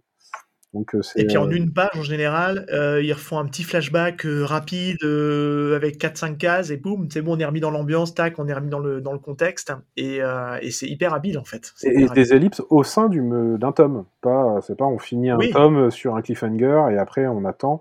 Non, non, c'est en plein milieu d'un tome. on avance, on avance. pour l'histoire a besoin de prendre quelques mois, et bien elle le fait. Et, et c'est à chaque fois à raison. C'est pas juste euh, une flemmardise. Non, c'est euh, le récit en a besoin. Ouais, et puis il n'y a pas de grain, hein, comme, tu peur de ça, euh, Val, là-dessus, mais, mais c'est vrai que faut, faut, faut, revoir les choses. C'est c'est un manga qui ne fait que 20 tomes. Et aujourd'hui, on a des. Si, on prend des choses comme, pour prendre un autre exemple, Détective, Conan, qui est euh, à plus de 100 tomes, euh, n'a toujours pas fini et avancé sur son fil rouge, euh, là, soyez rassurés, hein, Promise Neverland, il n'y a pas de gras, hein, c'est hyper haletant, il n'y a pas de longueur, tout s'enchaîne super rapidement. Et on parle de, de binge-watching euh, pour, pour les séries télé. C'est clairement un manga où vous pouvez faire la même chose. Et c'est ce que j'ai fait. J'avais les 20 tomes en ma possession. J'ai lu les 20 tomes en moins d'une semaine. Et ça se, ça se dévore à une, à une vitesse complètement folle. Et d'ailleurs, juste pour rebondir, euh, Val, sur ce que tu disais sur le, le parallèle avec, euh, avec Sherlock Holmes, moi j'en ai un autre. Et je pense que là-dessus, Vidoc, tu vas peut-être me rejoindre. Je vois Moi, déjà. Ouais, j'ai une grosse vibe par contre, moi, sur le premier arc euh, narratif sur l'évasion, où les capacités intellectuelles des enfants sont, sont, sont mises euh, énormément en avant. Moi, j'ai eu l'impression de revivre les bons moments de Death Note, entre la bataille entre Light et elle, sur cette partie d'échec à, à échelle humaine où chacun réfléchit avec 4-5 coups à l'avance. Bah, c'est la même, mais c'est fort. Sauf que là, tu multiplies ça par euh, les trois enfants contre Isabella, et on va savoir comment on peut arriver à, à la tromper et à réfléchir avec des coups en avance. Et on a l'impression que ça va se terminer d'une manière, et le récit arrive à nous saisir et nous dire non, non, non, il y avait ça et ça à prendre en compte. T'as pas vu, je t'ai mis un petit truc là euh, dans un coin, là, je t'ai mis un petit easter egg, tu l'as pas vu, bah dommage pour toi. Et puis, euh, mais c'est fou, je sais pas ce que t'en penses, Vidoc, mais moi ça m'a rappelé les bons moments de Death Note, quoi. Ouais, et puis euh, bah, il le dit euh, clairement, hein, l'auteur le dit dans ses inspirations que Death Note en fait partie. Donc on le retrouve. Hein. Moi, ouais, Death Note, et tout à l'heure on parlait, on parlait plutôt série, moi j'ai retrouvé les bons moments de Prison Break. D'ailleurs, au Et moment oui, où on suit la première saison. la première saison, un personnage qui doit s'évader et qui, alors pour le coup, lui, il a un plan, contrairement aux, aux enfants qui le construisent, mais par contre, qui doit faire face à plein d'imprévus et, euh, et pas mal de bâtons. Euh, et clairement, j'ai retrouvé ça au début. Euh, Ah, ce, mais côté, clair. euh, ce, co- ce côté évasion et puis haletant où on a, euh, on a des ultimatums, euh, on a une date butoir, hein, euh, c'est-à-dire qu'ils vont Oui. devoir essayer de, de s'évader, mais ils ont une date. Et, euh, et tout le truc est de savoir est-ce qu'ils vont réussir à le faire avant cette date? Et qu'est-ce qui va se passer s'ils euh, n'y arrivent pas? Donc, Et euh, le cheminement est passionnant. Enfin, la façon dont c'est mis en œuvre. oui, et, tout euh, en- et clairement, on, on est saisi parce que euh, tout ce à quoi on s'attend euh, n'arrivera pas, en fait, tout simplement, et euh, n'arrive pas, et euh, il va, il- ou en tout cas pas comme on, l'attend. Et l'auteur, j'ai l'impression qu'il prend un, un plaisir euh, presque limite sadique de jouer avec le lecteur. C'est, on sent que il dit ah tu pensais que c'était ça, hein? Et ben non, c'est pas ça. Ouais, c'est pour ça que certains ont pu être légèrement déçus parce que l'ambiance change en fait dans l'arc suivant. On n'est plus exactement sur euh, la même la même ambiance, mais c'est pas plus mal. Oui. On retrouve ce genre de moments euh, ponctuellement, hein. mais euh, mais voilà, à un ce, qui moment peut donné, ce qui peut décevoir, c'est qu'on a, on a tellement un premier arc narratif qui est tellement fort. Mm. Ouais, et puis c'est, enfin c'est, je pense qu'on a rarement vu un premier arc narratif aussi fort. On a souvent des premiers arcs qui sont un peu bateaux, ça se met en place, qu'on découvre un grand méchant, puis on commence à mettre des trucs. Là, c'est tambour battant euh, du début jusqu'à la fin de ces premiers arcs, et c'est vrai qu'après, c'est l'autre ambiance. D'ailleurs, j'ai une petite question pour euh, peut-être toi Val, si tu as vu l'animé, euh, ou si vous en avez entendu parler, parce que moi j'ai pas les infos. Est-ce que d'ailleurs la distinction entre la saison 1 et la saison 2 se fait sur cette base du premier arc? Parce que j'entends beaucoup de gens parler que la deuxième saison est pas bonne. Ouais. Est-ce que c'est lié à ça? Ouais, en fait, euh, euh, moi j'ai euh, j'ai- pas vu l'animé, mais je me suis un peu renseigné dessus parce que je l'ai pas vu. Pourquoi? Parce que ben, j'avais déjà bien avancé dans les tomes et euh, j'ai très vite compris en voyant euh, la saison 2 que ça a commencé à, à, à s'écarter du récit de base. Et en fait, oui, la première saison, ça va être euh, euh, ce qu'on a appelé nous euh, l'évasion, voilà. Et euh, la deuxième saison, ça va être l'arc suivant. Euh, même si moi je rejoins Vido- Vidoc sur le, le fait que quand tu lis, euh, tu te rends pas compte que c'est des arcs narratifs, c'est une histoire en elle-même et euh, les, les arcs sont pas marqués comme dans d'autres mangas. Mais oui, euh, l'animé en fait a pris un parti pris de d'interpréter l'œuvre à sa sauce et donc ben, il y a des personnages très importants qui qui n'apparaissent pas tout simplement. Euh, moi, j'en parlais avec un copain à moi et je lui ai dit Ah, mais tu l'as vu ce tel personnage et tout ça? Il me dit Bah non. Je dis Mais si, il est, il est euh, là, il, il est à cet endroit, sans spoiler, hein, mais je vous, je, vous, je, vous, ske- je vous fais le sketch un peu. Oui.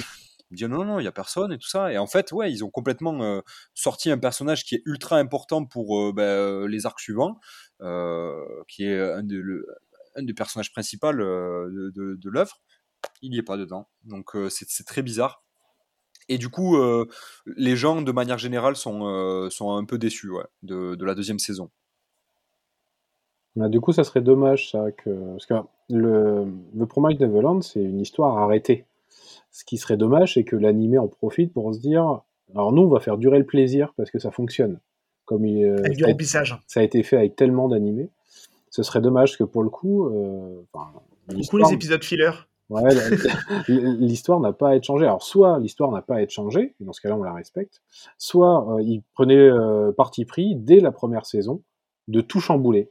Et il faisait euh, histoire alternative complète. Euh, la fin du premier arc, pourquoi pas être prise totalement à contre-pied, et là, on part sur autre chose. Pourquoi pas? Mais l'entre-deux, euh... alors moi j'ai Ah pas vu l'animé, il y a peu de chances que je le regarde, mais je pense qu'un entre-deux serait dommage. Le, la saison 1 euh, est, est vraiment très fidèle. Hein. Euh, J'ai pas, j'ai pas noté, moi, euh, personnellement, de, de grosses divergences scénaristiques dans la saison 1. Par contre, bah, dans la saison 2, j'ai pas du tout eu envie de la voir euh, quand j'ai appris que bah, le personnage en question il était pas. Euh, bah, je me suis dit, bon non, c'est Tu parles du, du premier adulte euh, qui croise euh, juste après le premier arc? Exactement. C'est celui-là que tu fais sous-entendant. Exactement, Les gens feront le, feront le, feront la, feront, rassembleront les pièces du puzzle. euh. Mais c'est vrai que je te, je te rejoins complètement, Vidoc, là-dessus. Hein, c'est quelque chose, en fait, un animé a besoin de faire du remplissage quand euh, il a rattrapé la parution de lecture. C'est souvent dans ces cas-là qu'on a des, tonnes et des tonnes d'épisodes filler qui sont, pour ma part, je trouve inintéressants possible, parce que souvent moins bien produit, moins belle animation, un moins beau dessin.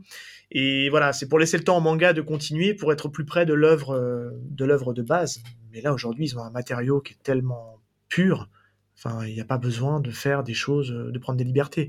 Et comme tu le dis, Vidoc, hein, c'est où tu fais un parti pris de faire totalement autre chose pour surprendre les gens qui ont peut-être lu le manga et qui vont découvrir euh, l'animé, ou alors tu es fidèle de A à Z et tu fais pas des trucs euh, un peu hybrides. euh, Il y a une troisième option. gens, en fait. Ah, Par exemple, euh, Tu fais pas d'animé. on a- on- oui, vendu, j'achète. non, mais par exemple, euh, Hajime Isayama qui a, qui a fait euh, l'attaque des Titans, euh, il avait clairement euh, annoncé que l'animé serait euh, la version upgradée, améliorée de son récit, de son manga. Que le manga, en fait, c'était le entre guillemets le premier jet, et que la version animée serait la, la, la, sublimation de, son travail. Et pour l'instant, c'est le cas. En tout cas, moi, ce que j'en pense. Mais moi, je pense personnellement qu'il y a peut-être une chance qu'on nous fasse une Full Metal Alchemist Brotherhood, euh, ou dans, dans, dans 5-6 ans, Donc dans, forcément pas bien. dans, dans 10 ans, euh, ils reprennent l'histoire, ils nous rééditent un peu le truc, euh, un- plus joli, j'ai du mal à faire plus, j'ai du mal à imaginer plus joli, parce que c'est déjà très joli comme animé, mais avec une histoire plus fidèle. Pourquoi pas, mais là, en tout cas, c'est mal parti. Et je les vois pas euh, reprendre euh, les rails, quoi. C'est compliqué. De toute façon, on va clore le débat. hein. The Promised Neverland n'a pas besoin d'être upgradé. Le manga Ouais. est tellement quasi parfait qu'il n'y a pas besoin d'essayer de faire quelque chose de mieux. Je pense que, enfin, c'est, pour moi, on s'approche de la perfection avec ce manga. Ouais, surtout là-dessus. Tu t'enflammes un peu là. Ouais, mais hum, honnêtement, dans ce genre-là, il y a, il y a, je pense qu'il faut comparer les genres entre eux, hein, mais clairement, je pense que c'est un, un manga qui, en tout cas pour ma part, euh, s'inscrit assez facilement dans mon top 5, voire dans mon top 10 de ce que j'ai pu lire ces 10-15 dernières années dans le, dans le monde du manga. Il y a des choses assez classiques qui sont très sympas, qui se lisent tout seuls, mais je trouve que c'est un récit qui est super fort. Et, c'est vrai qu'on en revient au parallèle qu'on faisait avec Death Note. Moi, Death Note, je trouve que c'est, on, on s'approche du chef-d'œuvre dans les 6-7 premiers tomes. Euh, et d'ailleurs, pour moi, en mon sens, ils auraient dû s'arrêter là. Euh, et après, bah, ça casse, je trouve, le manga qui est moins intéressant et qui, Ouais. qu'on a touché du doigt à la perfection avec la, la première partie. Et je trouve que là, pour le coup, euh, avec Promise Neverland, on a un truc qui se tient. Il y a forcément des arcs qui sont un peu moins forts. C'est pour ça que je dis, on ne peut pas parler de perfection. Il y a des choses un peu moins moins intéressants, mais, mais je trouve que ça reste quand même un super, euh, un super manga à découvrir en tout cas. Super. Euh, on avait la partie personnage. Est-ce que vous avez éventuellement des choses sur, euh, sur, nos, personnages là? Est-ce qu'il y a des choses Est-ce que vous vouliez rajouter des choses éventuellement là-dessus euh, sur, sur les personnages de manière générale, hein, sur la construction, sur les caractères? Ah, moi, je veux bien, je, l'ai abordé un peu juste avant, mais moi, il y a un personnage qui m'a particulièrement choqué. C'est donc cette fameuse gouvernante bis qui, qui arrive ben, dans, dans, le premier arc, hein, à l'orphelinat. Ah, elle m'a trop fait flipper. Franchement, euh, elle s'appelle Krone. Elle a une tête de folle. Ah, non, mais l'expression, les expressions faciales de, de ce personnage-là, m'ont vraiment. euh, C'est pour ça que j'avais peur chez moi, quoi. Quand je lisais ça, j'étais pas bien. Je crois que si je croise quelqu'un qui me regarde comme ça, qui a ce genre de, de, de regard, de- ah, c'est c'est hyper gênant. Et, euh, et là-dessus, ben, quand, quand on prend du recul et qu'on réfléchit à, à ce qu'on est en train de vivre émotionnellement en, en lisant le manga, on se rend compte que c'est très fort d'arriver à faire passer ce genre d'émotion-là. euh, par, Surtout par les yeux, par les surtout yeux, dans un dessin de manga. par ouais. le dessin, exactement. Donc euh, moi, c'est petit petite parenthèse sur ce personnage-là qui m'a qui m'a bien bien marqué. Vidoc, tu veux rajouter quelque chose sur les, sur les personnages? Ce que j'aime bien dans The Promised Neverland, c'est qu'il n'y a pas de personnage euh, euh, foncièrement méchant ou, euh, ou gentil. En fait, il y a pas, c'est pas blanc ou noir. Oui. Alors même si on disait justement que les démons sont noirs, les, les enfants sont blancs. euh, oui, c'est une représentation. Mais par contre, sur les 20 tomes, euh, il y a, euh, à part peut-être les petits jeunes de, de 5-6 ans, mais sinon tous les autres, ils ont, euh, ils ont un côté noir, un côté blanc, et ils ont, ils sont, ils ont tous des motivations que, euh, bah, en soi, euh, si on prend un peu de recul, chaque motivation se comprend. Et, et, finalement, alors qu'on est très tranché sur les premiers tomes, on bascule un petit peu, en tout cas on comprend mieux sur les tomes suivants et, et on revoit notre jugement. Donc ça c'est vraiment, c'est vraiment quelque chose d'important, je pense. Le fait qu'on apprécie autant ce, ce, ce manga, c'est que c'est pas, euh, c'est pas manichéen. Ouais, ben clairement. J'ai, t'as utilisé le mot que je voulais euh, dire euh, pour rebondir. Clairement, on a des personnages qui sont pas du tout manichéens. C'est juste une histoire. On est en phase hein, là-dessus, vraiment. Euh, c'est une histoire de point de vue en fait. Hein. Mmh. Parce que du point de vue des démons, en quoi c'est mal ce qu'ils font? Parce que si nous, ce qui nous touche et ce qui nous choque, c'est qu'en fait, c'est les protagonistes sont des humains. Mais en fait, de leur point de vue à eux, c'est leur manière de se nourrir, c'est leur moyen de, de, de s'alimenter. Et c'est vrai que oui, ça choque parce que c'est des, c'est, enfin, on, se projette en fait dans ces personnages. Mais si on regarde un peu leur motivation, clairement, euh, ça se défend. Ça peut se défendre de leur point de vue en fait. Et on y reviendra tout à l'heure un peu sur, sur ce que peut nous faire penser un peu l'œuvre euh, là-dessus. Mais ouais, je te rejoins complètement, Vidoc. C'est, c'est, on a des personnages qui sont pas manichéens. Moi, je rajouterais une petite chose, c'est que je trouve qu'il y a une galerie de personnages qui est assez dingue et on peut avoir peur de ce, de ce poncif, de se dire il y a beaucoup trop de personnages, on va s'y perdre. Et en fait, bah, ils sont tous très importants et on arrive tous à les identifier, je trouve. Euh, Il y a même le petit garçon qui, qui, qui va être qui est beaucoup trop jeune pour être entre guillemets sélectionné à l'adoption, qui on se dit bah tiens lui on s'en fout puis en fait sans vous dire quoi, on va le retrouver un peu plus tard et on ne l'oubliera pas. Et, et c'est vrai qu'il y a voilà, je trouve qu'on s'y attache à tous, ils sont tous attachants, et, euh, et c'est vraiment fort là-dessus d'avoir réussi à construire une certaine cohérence entre tous ces personnages. Et euh, bravo. En tout cas, euh, ouais, mais en tout cas sur le côté pas manichéen, c'est clair que je te rejoins, je te rejoins complètement. En effet, c'est puissant parce que quand même, enfin, l'orphelinat, on commence à 38, bon, très vite 37 euh, euh, enfants, et on va, on va s'attacher, on va pas retenir les 37 prénoms, mais on va quand même s'attacher à une bonne douzaine très rapidement, euh, qui vont être euh, clairement identifiés. Hein, euh, pour la plupart, c'est quand même les plus âgés. Mais euh, et une fois qu'on est bien habitué en fait à ce groupe, le récit va nous emmener plein de nouveaux personnages et va nous laisser les développer aussi pendant un certain nombre de tomes, suffisamment pour qu'on les retienne de nouveau, qu'on connaisse bien les deux groupes, et quand on est familier avec les deux groupes, il en rajoute une surcouche, etc. Et euh, ce qui est bien, c'est qu'on découvre pas euh, énorme, enfin, on découvre pas euh, trop de personnages d'un coup. C'est toujours euh, un petit groupe de personnages supplémentaires qu'on apprend à découvrir euh, petit à petit sur les tomes. On va découvrir le passé, il va y avoir des sous-entendus pour chacun, etc.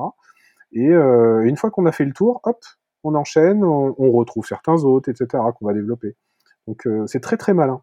Euh, Oui, cette, c'est bien euh, distillé, puis ce qui fait que quand, quand les gens se recroisent à un certain moment qu'on les a pas vus pendant un temps, ils ont tellement été bien identifiés, bien caractérisés, qu'on arrive à se dire ah bah tiens, bah oui, lui je l'avais vu au début de l'histoire. euh, et c'est vrai que non, non, c'est vraiment.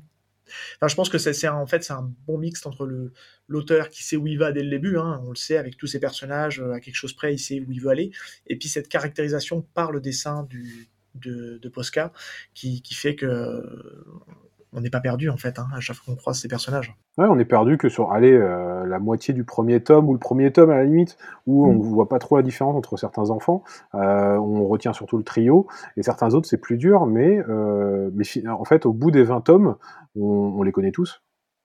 Ben, puis en fait, ils marchent en plus par effet de groupe. En fait, On- on- pour ceux qu'on connaît un peu moins, ils marchent en groupe et ils sont toujours identifiés dans le groupe. Donc il suffit qu'on reconnaisse une ou deux têtes pour se dire, ok, c'est ce groupe-là qu'on avait vu, qu'on nous a présenté, et, et c'est pour ça que c'est vraiment malin dans la dans la façon de faire. Et autre chose, Euh, que dernière chose, Ouais, vas-y, allez-y, un truc qui que je trouvais amusant dans The Promised Neverland, c'est que, enfin, c'est là où il s'inspire aussi de, je trouve en tout cas de, de Peter Pan et, et son Neverland, c'est que euh, les ennemis, en fait, euh, pendant une très grande majorité euh, du récit, ce sont des adultes.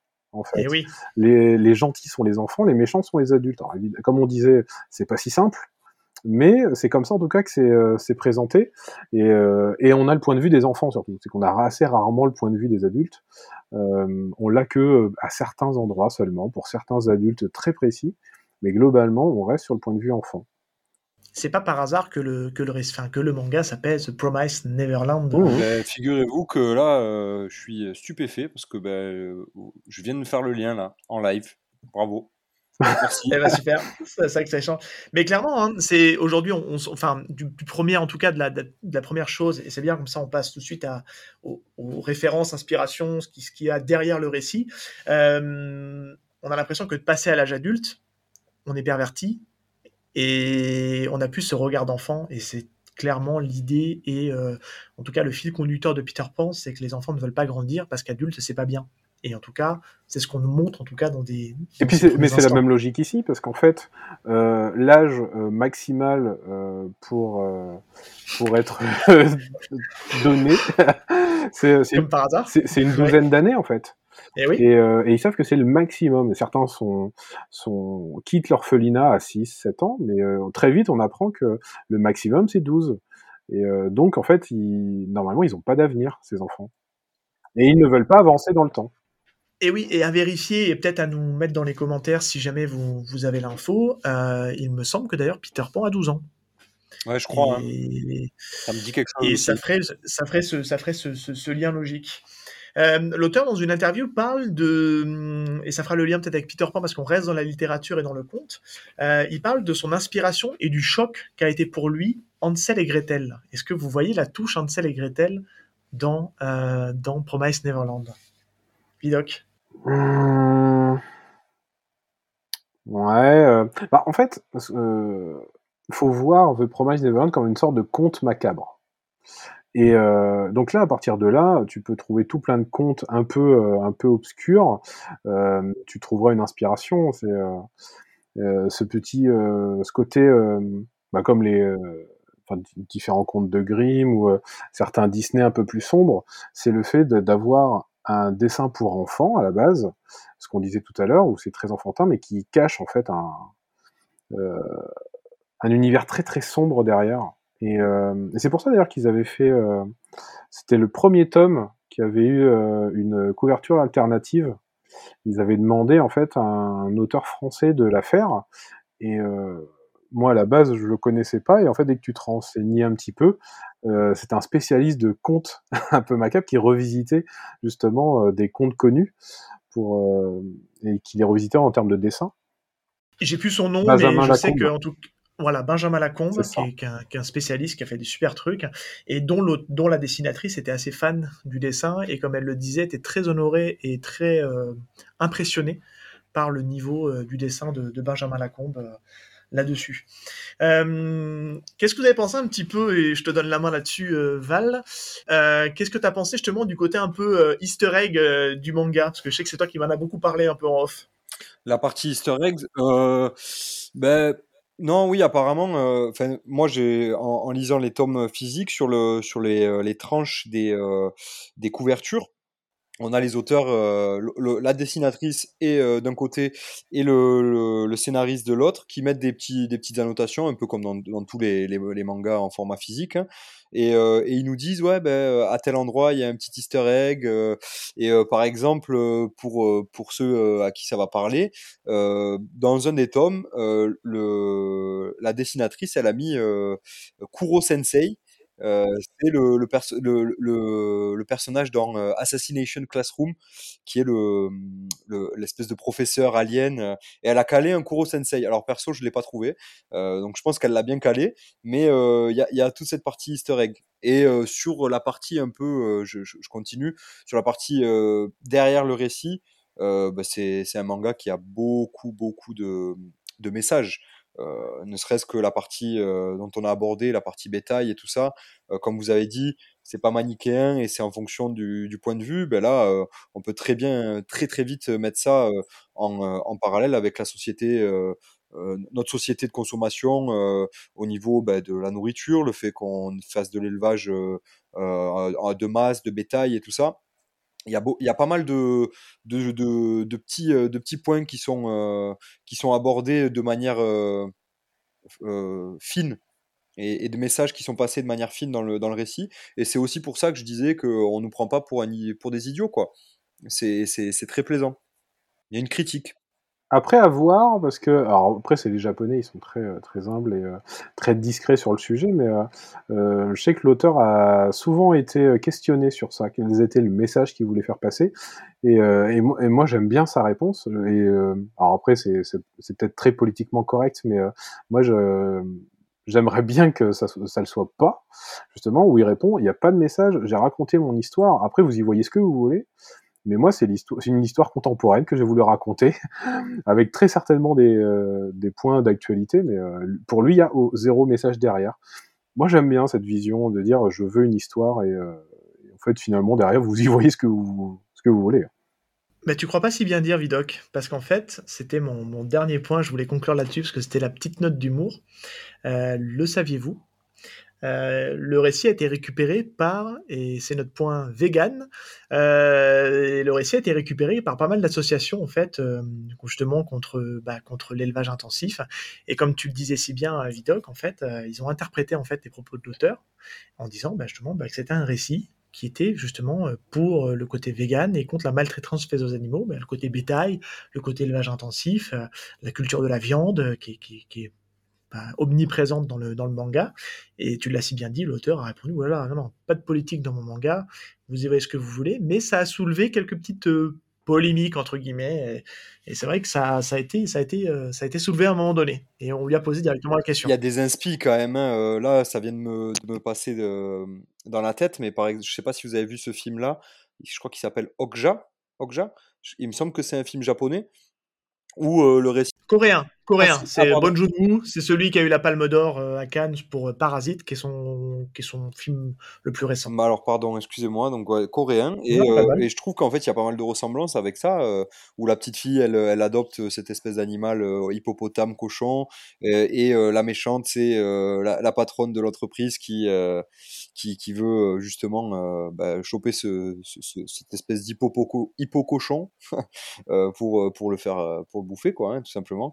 Euh, je résume très, très rapidement, hein, ça a quand même eu la palme, la palme d'or, donc euh, c'est plus, c'est plus compliqué. Alors non, non, ce film-là n'a pas eu la Palme, Ah ce ouais? film-là n'a pas eu la Palme Ah, d'Or. Non, non, non. Il a, c'est un film. Netflix Voilà. Non, non, même pas. C'est un, c'est un film, euh, c'est un film Netflix produit par Netflix euh, avec Bon Joon-ho qui le, qui le réalise. Euh, la Palme d'Or, c'est, Parasite qui l'a eu. euh, Ah, c'est qu'il la même année que. Parasite? Non, c'est plus. Non, non, je crois que euh, Okja doit dater de 2015 ou 2016, Ouais, si je dis ouais, pas de ouais. bêtises. Il C'est un des premiers films. Netflix euh, au- à être diffusé au Festival de Cannes hors catégorie. Maintenant, je m'en souviens.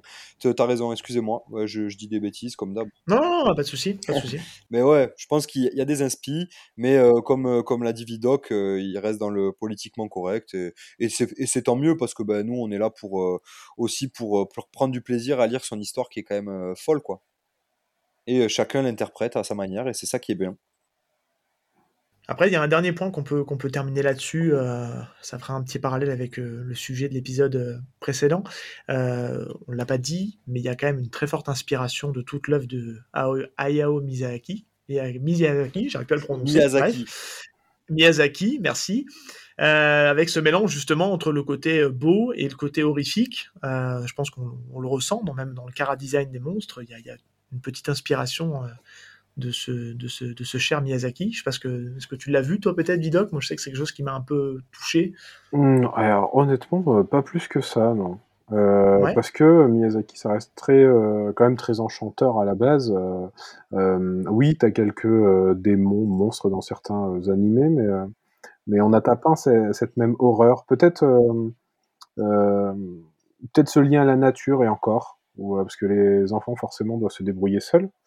Mais euh, non, non, moi je voyais plutôt euh, des inspirations euh, bah, sombres. hein. On parlait de Death Note tout à l'heure. euh, on a aussi euh, Val qui parlait d'Assassination Classroom. Hein, c'est c'est clairement ça. On a un ensemble d'enfants qui doivent battre un adulte dans un temps limité.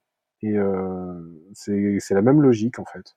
Donc non, plutôt des inspirations comme ça. Plus Moi, que ça m'avait pas choqué non plus, euh, Miyazaki, euh, je t'avoue, euh, Seb. Ça m'a pas choqué, mais je pense comprendre euh, là où tu veux en venir.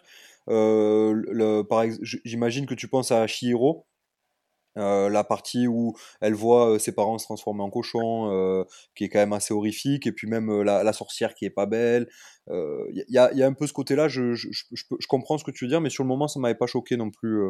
Euh. C'est surtout pour le côté bon, il y a un petit peu le côté monstre qui voilà, qui est côté très horrifique, mais c'est surtout d'arriver justement à jongler, heu, entre ce côté, heu, conte merveilleux et passer dans l'horreur, Mmh. heu, voilà, de manière très habile, tout en restant quelque chose de beau. Parce que même s'ils sont bah, ça ça ça si ces monstres-là, en tout cas, nous nous font peur, ils sont dans leur ils sont assez beaux quelque part, dans dans la façon dont ils sont dont ils sont montrés.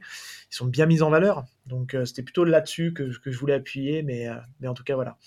Heu, bon les gars, je sais pas ce que vous en pensez, mais je pense qu'on a on a quand même pas mal fait le tour, hein, heu, de The Promised Ah Neverland. bah, sans spoiler, a oui. Sans spoiler Après, on en aura plus, encore on a plein de choses heure à dire, mais ça serait la suite. exactement, on a fait on a fait 1h24, heu, sur le sujet, c'est quand même c'est quand même pas mal. Ouais, sans spoiler, alors tu vois, si on avait été un podcast de grand renom, on aurait pu, heu, faire des bonus, heu, sur des Patreons et compagnie, mais on n'en est pas encore là. Peut-être qu'un jour, on sait jamais, et on pourra spoiler allègrement, pour ceux qui le souhaitent, The Promised Neverland. Euh, alors, je sais pas si vous avez préparé ça, mais euh, éventuellement, on conclut toujours l'émission par une petite roco, pas forcément de lien, mais quelque chose que vous avez envie de mettre en avant. Euh, ce qui peut être intéressant de ramener, euh, Vidoc, peut-être commencer par ça, je te tends volontairement une perche, mais euh, tu peux nous parler un petit peu de ce que tu fais à côté, et tu termineras peut-être par une roco, mais ça peut être intéressant de toucher le mot de ton site archaïque, Oui, qui je... pour le coup est super sympa, donc faut en parler, je pense. je comptais pas en parler, mais oui. mais oui, euh, bah, archaïque.fr, A-R-C-H-A-I-C.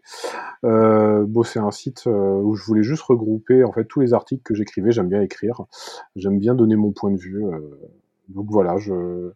des critiques essentiellement en jeux vidéo, parce que ça reste mon domaine de prédilection. euh, on peut pas non plus tout faire, mais à l'occasion, j'aime bien parler séries, films, manga notamment. Et euh, The Promised Neverland, par exemple. Et euh, Par exemple. voilà, on publie, euh, je suis avec des amis dessus, on publie un article tous les mercredis. Et, euh, et c'est vraiment de tout parce que comme on n'a pas du tout les mêmes goûts, eh ben, en fait tous les mercredis il y a un article, alors, en général tout de même c'est du jeu vidéo, mais sur des jeux radicalement différents. Beaucoup de rétro? Euh, oui, ouais, enfin du rétro, du récent, euh, tous les supports, toutes les langues. on- à nous trois en fait, on touche vraiment à beaucoup de choses. Donc vraiment les, les mercredis ne se ressemblent pas. Voilà, moi j'aime bien faire, euh, j'aime bien. C'est ce qui fait votre force, hein, je pense, qui fait que ça démarque un peu de, de ce qu'on peut trouver dans, dans Ouais, le puis euh, paysage. euh, maintenant, enfin euh, voilà, ça fait 10 ans qu'on écrit dessus. on doit avoir peut-être 800 articles différents. donc il y a un peu de lecture maintenant pour ceux qui découvriraient le site. C'est clair. Et alors, est-ce que tu as éventuellement une petite roco? On va terminer là-dessus. Est-ce que tu avais prévu quelque chose à nous Ah, ça, à tu m'en avais parlé, du coup, j'en ai plein. euh, je vais essayer d'aller vite. va- Mais euh, la première reco, en fait, qui est, qui est avec le thème, évidemment, ce sont les romans de The Promised Neverland, qui sont disponibles. euh, ils sont au même format que les mangas, en fait. Euh, euh, juste, ils sont juste un peu plus épais. euh, ils sont sortis dans les tomes collector, en fait. euh, pour ceux qui ont acheté les, les coffrets collector, c'est-à-dire que les, les mangas, vous pouvez les trouver euh, unitairement. Et il y a eu plusieurs tomes, en fait, qui ont été vendus en, en bundle avec les, euh, les romans. Ou on peut les acheter séparément. Et euh, les romans vont, plus, vont un peu plus loin, c'est-à-dire que actuellement il y en a trois. En octobre, il y en aura 2021, il y en aura quatre co- euh, dans le commerce. Et en fait, ça s'arrête sur sur un ou, deux- ou- enfin sur quelques personnages euh, que- l'on suit, qu'on, où le passé est seulement supposé, légèrement abordé. Et, euh, et du coup, on, on découvre pas mal de choses. Je peux juste donner les titres des, euh, des romans pour ceux qui ont, qui ont commencé à lire, ça leur parlera.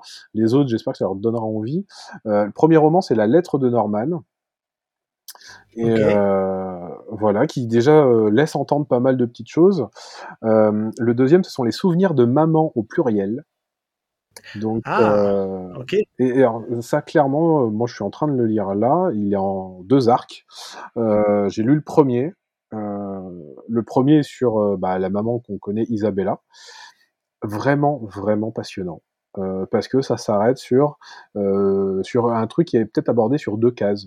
Euh, Oui. et, euh, et en fait, ça, ça en fait euh, quand même la moitié du roman. Et c'est passionnant à, à découvrir.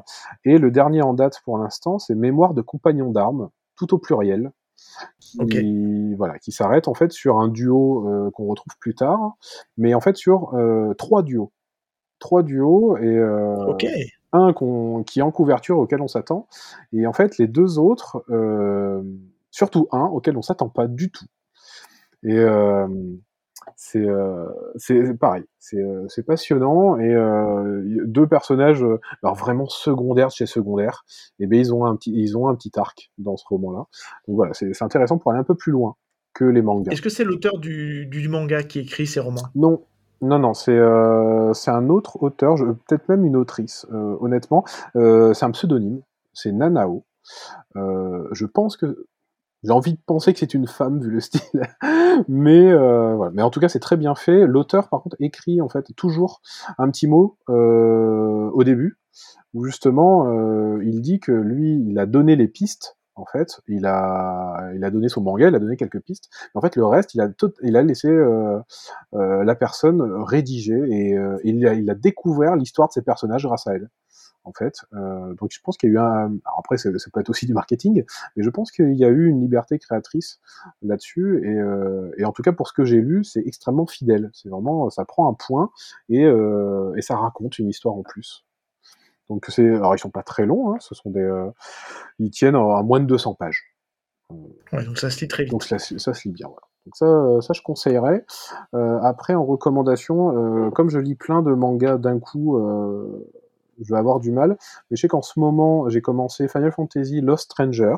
Donc c'est pas une série qui vient de commencer. hein, est, il y a le volume 7 qui sort euh, ce mois de juillet. Euh, voilà, ceux qui sont fans de la série Final Fantasy, euh, le jeu vidéo.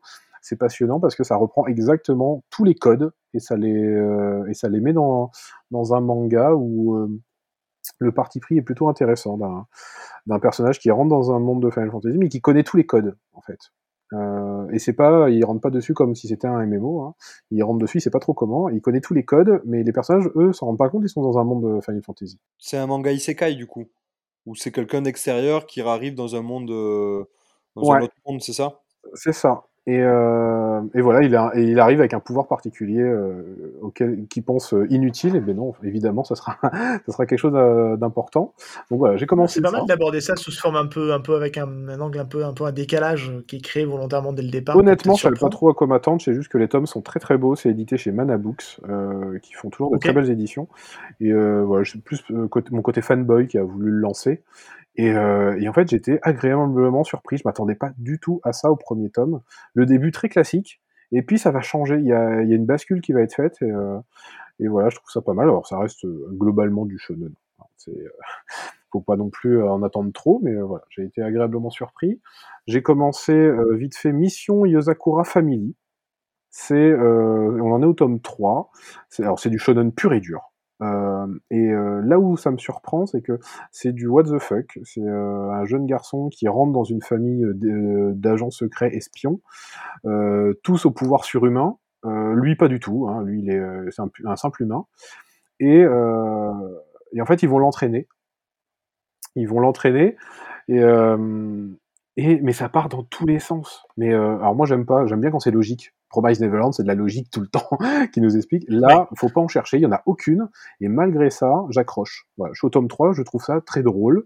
Euh, c'est rafraîchissant. Faut pas se poser de questions. C'est euh, J'ai pas le nom qui me revient en tête, mais euh, tu vois, ça, je pense que ce, ce manga-là doit être rentré directement en concurrence avec, euh, dans le style avec euh, euh, le nouveau manga de l'auteur de Kenichi. Spy X Family. Voilà, exactement, merci. Et, euh, et c'est, euh, je pense que c'est, on doit être dans une vibe un peu d'espion. Ouais, euh, peut-être. Avec Mais- James Bond qui doit peut-être un jour sortir, on sait jamais. Mais en tout cas, ok. Alors, c'est totalement what the fuck. Hein. Faut rien attendre de plus. Ouais, Il ouais, n'y a aucune logique là-dedans. on- C'est totalement idiot. Et, et j'ai commencé aussi The Kingdoms of Ruin. Euh, alors pourquoi j'ai commencé? Ben, La couverture est assez, euh, est assez bateau. euh, c'est, on voit, on se dit que c'est un shonen avec un héros et une jeune fille dans les bras. voilà, il y a rien de, il y a rien de foufou. Sauf que, sauf que, on, on pourrait presque faire un spécial premier chapitre. Euh, c'est que, euh, alors je suis même pas sûr que ce soit que le premier chapitre, si peut-être. si, mais en fait le premier chapitre il est un peu comme euh, un peu euh, comme euh, Promise Neverland, mais on s'y attend un peu plus. C'est qu'on est dans un monde où euh, les sorcières vivent depuis tout temps et elles sont là pour protéger les humains. Sauf que les humains en ont un peu marre, euh, alors qu'elles sont adorables les sorcières, mais il y a notamment un gouvernement qui pense que l'humain ne peut pas s'émanciper tant que les sorcières seront là, et qui décide de lancer une chasse aux sorcières et qui les tue toutes. Et euh, on va suivre en fait euh, au début le binôme d'une sorcière qui a élevé un jeune humain. Elle l'a recueilli, elle lui a appris, euh, elle leur a enseigné un petit peu la magie. Ils vont être retrouvés et, et en fait, dès le premier chapitre, elle est décapitée, elle est tuée avec enfin déjà, elle est balancée sur la, une place publique, en fait, devant le peuple en, en délire de, devant la sorcière, euh, qui Ah ils veulent juste la voir mourir. Euh, elle va être déshabillée, elle va, ils vont lui tirer euh, une balle en pleine tête, et ils la décapitent et ils brandissent sa tête. Fin du premier chapitre. Et, euh, et en fait, le, Choquant. le héros va être emprisonné euh, pendant, euh, pendant plusieurs années, et un événement va le faire sortir, et lui, il a qu'une envie, c'est pas sauver le monde. Lui, c'est le détruire. Lui, il veut juste venger. La venger, et, euh, et donc tout le premier tome, il, quand il se libère, lui, la première chose qu'il fait, c'est qu'il va détruire la ville. Voilà, c'est un parti pris un peu différent, je sais pas, c'est le premier tome, je sais pas si C'est ça hyper continuera. intéressant. Et, Ouais, euh, ça me, ça me chauffe pas mal, moi, de mon Ah, côté. voilà, je, le- je suis un peu hypé là quand même. Le, dé- le dessin est un peu est plutôt classique, mais euh, voilà. Je trouve que pour un premier tome, ça part bien. On verra si ça se trouve, ça va s'écrouler dès le deuxième. hein, mais, euh. Oui, Et je- c'est toujours le risque. hein. Et le dernier, parce que c'était une grosse révélation, je suis tombé dessus. euh, voilà, c'est en deux tomes, donc ça, c'est c'est court. Ça s'appelle Moonlust. Ça existe depuis un C'est moment. bien quand c'est court. Oui, oui. Alors oui, il y a un bon côté là-dessus. Et euh, c'est aux éditions Black Box. Donc Black Box, c'est euh, c'est une maison d'édition, euh, une toute petite maison d'édition en fait, qui fait que des tomes en 300 ou 500 exemplaires et qui réédite pas derrière.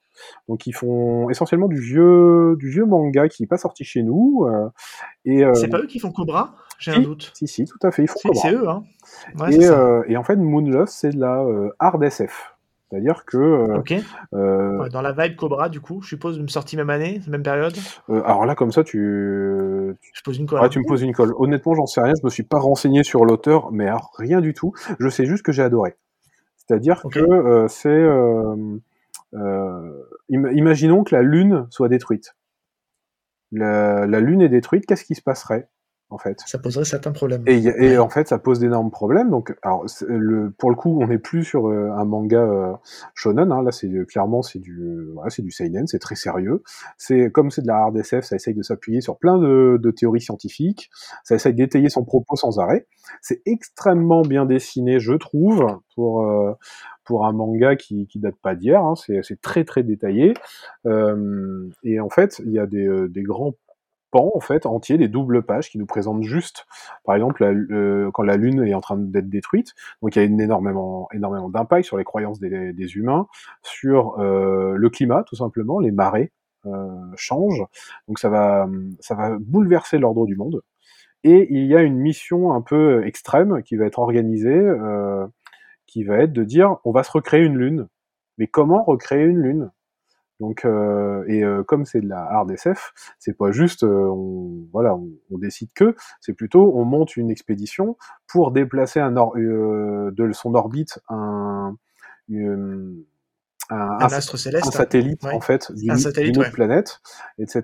Avec une mission longue de plusieurs années. Enfin, c'est plutôt bien, enfin c'est plutôt bien étayé. Alors je dis pas que tout est cohérent évidemment parce qu'à un moment donné il faut aussi de la part de science-fiction. hein. Ça reste de la SF, tout à Voilà. fait. ouais. Ça, ça tient en deux tomes bien tassés. Euh, c'est passionnant à lire. C'est passionnant à lire. Ceux qui aiment un petit peu, euh, euh, voilà, les, euh, les aventures spatiales, parce que évidemment, euh, il va y avoir euh, des personnages assez forts aussi, hein, euh, qui vont être dedans, parce que ce genre de voyage, ça transforme, euh, ça transforme des gens. Voilà. J'ai adoré ces deux tomes. Donc Moonlust, une nuit sans lune. Ouais, je prends note. Ah bah super. Alors c'est des tomes qui coûtent euh, qui coûtent un peu cher hein, parce que c'est du euh, j'ai dû payer euh, ça 17 euros le tome. Euh, c'est bien épais, c'est c'est bien gros. Par contre, Qualité de euh, papier, je pense qu'il va avec Oui, aussi, oui. donc ça, ça se. ouais, Black Box fait je euh, pense, Black Box clairement. fait rarement des petites éditions. C'est un format de- poche ou c'est un format euh, euh, plus grand? Non, c'est plus grand. C'est un peu plus grand que poche. Ok, ok. Et euh, voilà, je, je conseille fortement Moonlust avant qu'il n'y en ait plus parce que comme je disais, c'est un petit tirage. hein. Je, je crois que c'est 500 exemplaires euh, chaque tome et puis après ils en font plus. Ben, je vais m'empresser pour, pour ma part. Val? Euh, T'as des petites choses à recommander? Ouais, bah, du coup, euh, tu m'as appris un peu de cours. J'allais j'allais dire, je l'ai pas lu encore, mais j'allais dire que justement, euh, Spy X Family, je le vois passer euh, et, et- et ça me donne envie, quoi. J'aime bien. Euh, Là, en ce moment, il y a, y a le tome 4, je crois, qui est sorti avec l'espèce de chien là sur, euh, sur le fauteuil, là. euh, c'est la photo, c'est la couverture, hein. Et ça me dit bien. Je sais pas pourquoi, l'histoire me, me plaît. Et euh, donc, je vais peut-être commencer là-dessus. Et après, une petite reco. C'est ce que j'ai vu là récemment. euh, voilà, il y a, il y a un chef-d'œuvre du cinéma qui est sorti très très très récemment. euh, quand on tourne, c'est forcément euh, Fast and Furious 9, hein, un, ch- un chef-d'œuvre.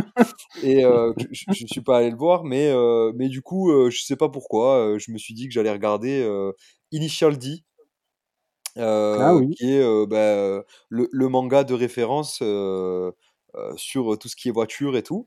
Et, euh, et donc j'ai regardé le premier film qui est disponible sur Netflix, euh, Initial D, qui reprend la première saison euh, de l'animé. Et j'ai trouvé ça euh, franchement trop cool, plutôt joli et tout. Malgré euh, les CGI et tout ça, j'ai vraiment kiffé. Donc euh, je recommande euh, Initial D pour les gens qui veulent voir euh, du drift et des, euh, et des voitures tunées euh, des années 90. On les adore. Et les fans de J-pop. Ah ouais, il y a un peu, ouais, y a un peu de, de J-pop dedans. ouais. Un peu beaucoup de J-pop, ouais. Ah il y a beaucoup de musique euh, aussi euh, techno. Enfin, Ouais, ouais, je euh, trouve ça très cool. ouais, dans dans l'animé, puis même dans les jeux. Moi, j'avais découvert aussi puis, euh, par les jeux vidéo. Ça passe très très bien. Et moi, je vais boucler la boucle, euh, ne recommandant pas un manga, mais pour euh, accompagner vos recommandations, puisque c'est une application pour smartphone que je vais vous recommander, euh, puisque c'est l'application Manga Collect. Je sais que vous l'utilisez tous les deux, euh, qui est une petite appli euh, vraiment très très cool pour, pour déjà ben, mettre un peu d'ordre dans vos mangas, savoir ce que vous avez en manga. Et surtout, ce qu'elle est plutôt bien faite, c'est que elle calcule en fait son agenda par rapport à vos, mangas. Donc ça vous, avertit en fait des différentes sorties manga à venir. Et c'est plutôt cool pour savoir où on en est, pour faire aussi un peu le concours de qui a la plus grosse collection. Hein et euh, voilà, donc je terminerai là-dessus. Ouais, c'est c'est plutôt, euh, plutôt une bonne petite appli euh, qui, je pense, trouvera facilement sa place sur votre smartphone. Elle a un gros gros point hein, je fort. crois, hein, tous les deux. Ouais, elle a un gros point fort. Comment Elle est, la collection est disponible en déconnecté. Non, parce que Exactement. se retrouver dans un petit magasin perdu, avoir un tome, on se dit ah mais oui c'est c'est le tome qui me manquait et d'un coup on a un doute et pas de réseau. Bon, comment on fait? Et en fait voilà, cette application permet d'avoir la, euh, toute sa, bah, comme ils le mettent, collection de mangas en déconnecté. Donc ça c'est quand même bien pratique et l'ajout se fait facilement via code barre. Ouais, ils ont corrigé les, les quelques petites errances du début où ça buguait quand on voulait rajouter les, les collections. Maintenant, je pense que tout est rentré dans l'ordre. Ouais, le créateur est très accessible sur Twitter. C'est-à-dire Oui. euh, il répond rapidement aussi euh, quand on lui soumet des, des, des problèmes techniques. Euh, il Oui. n'hésite pas à assister en fait ses utilisateurs. Il prend le temps pour. Donc ouais, c'est euh, très bonne appli. Ouais. Moi, je suis passé Et pour le entièrement là-dessus. oui, clairement, moi aussi. Et puis, euh, j'ai pas trouvé encore de séries manquantes. Pourtant, j'ai j'ai intégré des vieilles séries obscures que j'avais, qui dataient d'il y a 15 ans, qui ne sont plus éditées. Et même les séries qui sont en arrêt d'édition sont présentes dans Manga Collect. Donc, euh, on vous encourage très Ouais. fortement à l'installer si vous voulez mieux gérer votre Mais collection. que, par contre, les mangas sortis en France. Oui, Il ne fait pas les fait. éditions japonaises. tout à fait. On est sur du français, très cher. Ouais, bah, j'ai eu certains tomes que je pouvais pas rentrer comme ça. Mais voilà, contrairement à un manga Sanctuary, par exemple. Oui, qui permet de, mais qui pour le coup n'existe pas en application. Donc, euh, Euh, non, parce que. Bah, si, il y a une application, Manga Sanctuary. oui, enfin, qui, qui, est comment dire, oui, oui, mais qui, enfin, je trouve qu'il est beaucoup moins ergonomique. Que, Oui, et puis surtout que qui n'est pas disponible, euh, pas disponible hors ligne. C'est surtout ça Voilà. en fait. Messieurs, on va conclure. Merci de ce super échange qui va marquer un record euh, dans notre courte existence du podcast, euh, avec un épisode beaucoup plus long que d'habitude, mais je pense Il fallait pas euh, bah, c'était nécessaire. Voilà, c'est exactement ça. Mais j'ai trouvé ça vraiment passionnant qu'on puisse en parler et ça me donne des idées pour la suite. On en parlera peut-être dans un, dans un prochain épisode. En tout cas, je vous souhaite une bonne soirée, bonne journée, peu importe euh, quand est-ce que vous écoutez le podcast.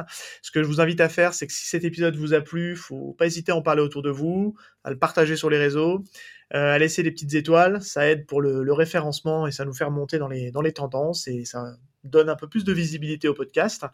Et je vous dis donc à très bientôt dans un nouvel épisode de Y a-t-il un pilote dans le manga? Salut Salut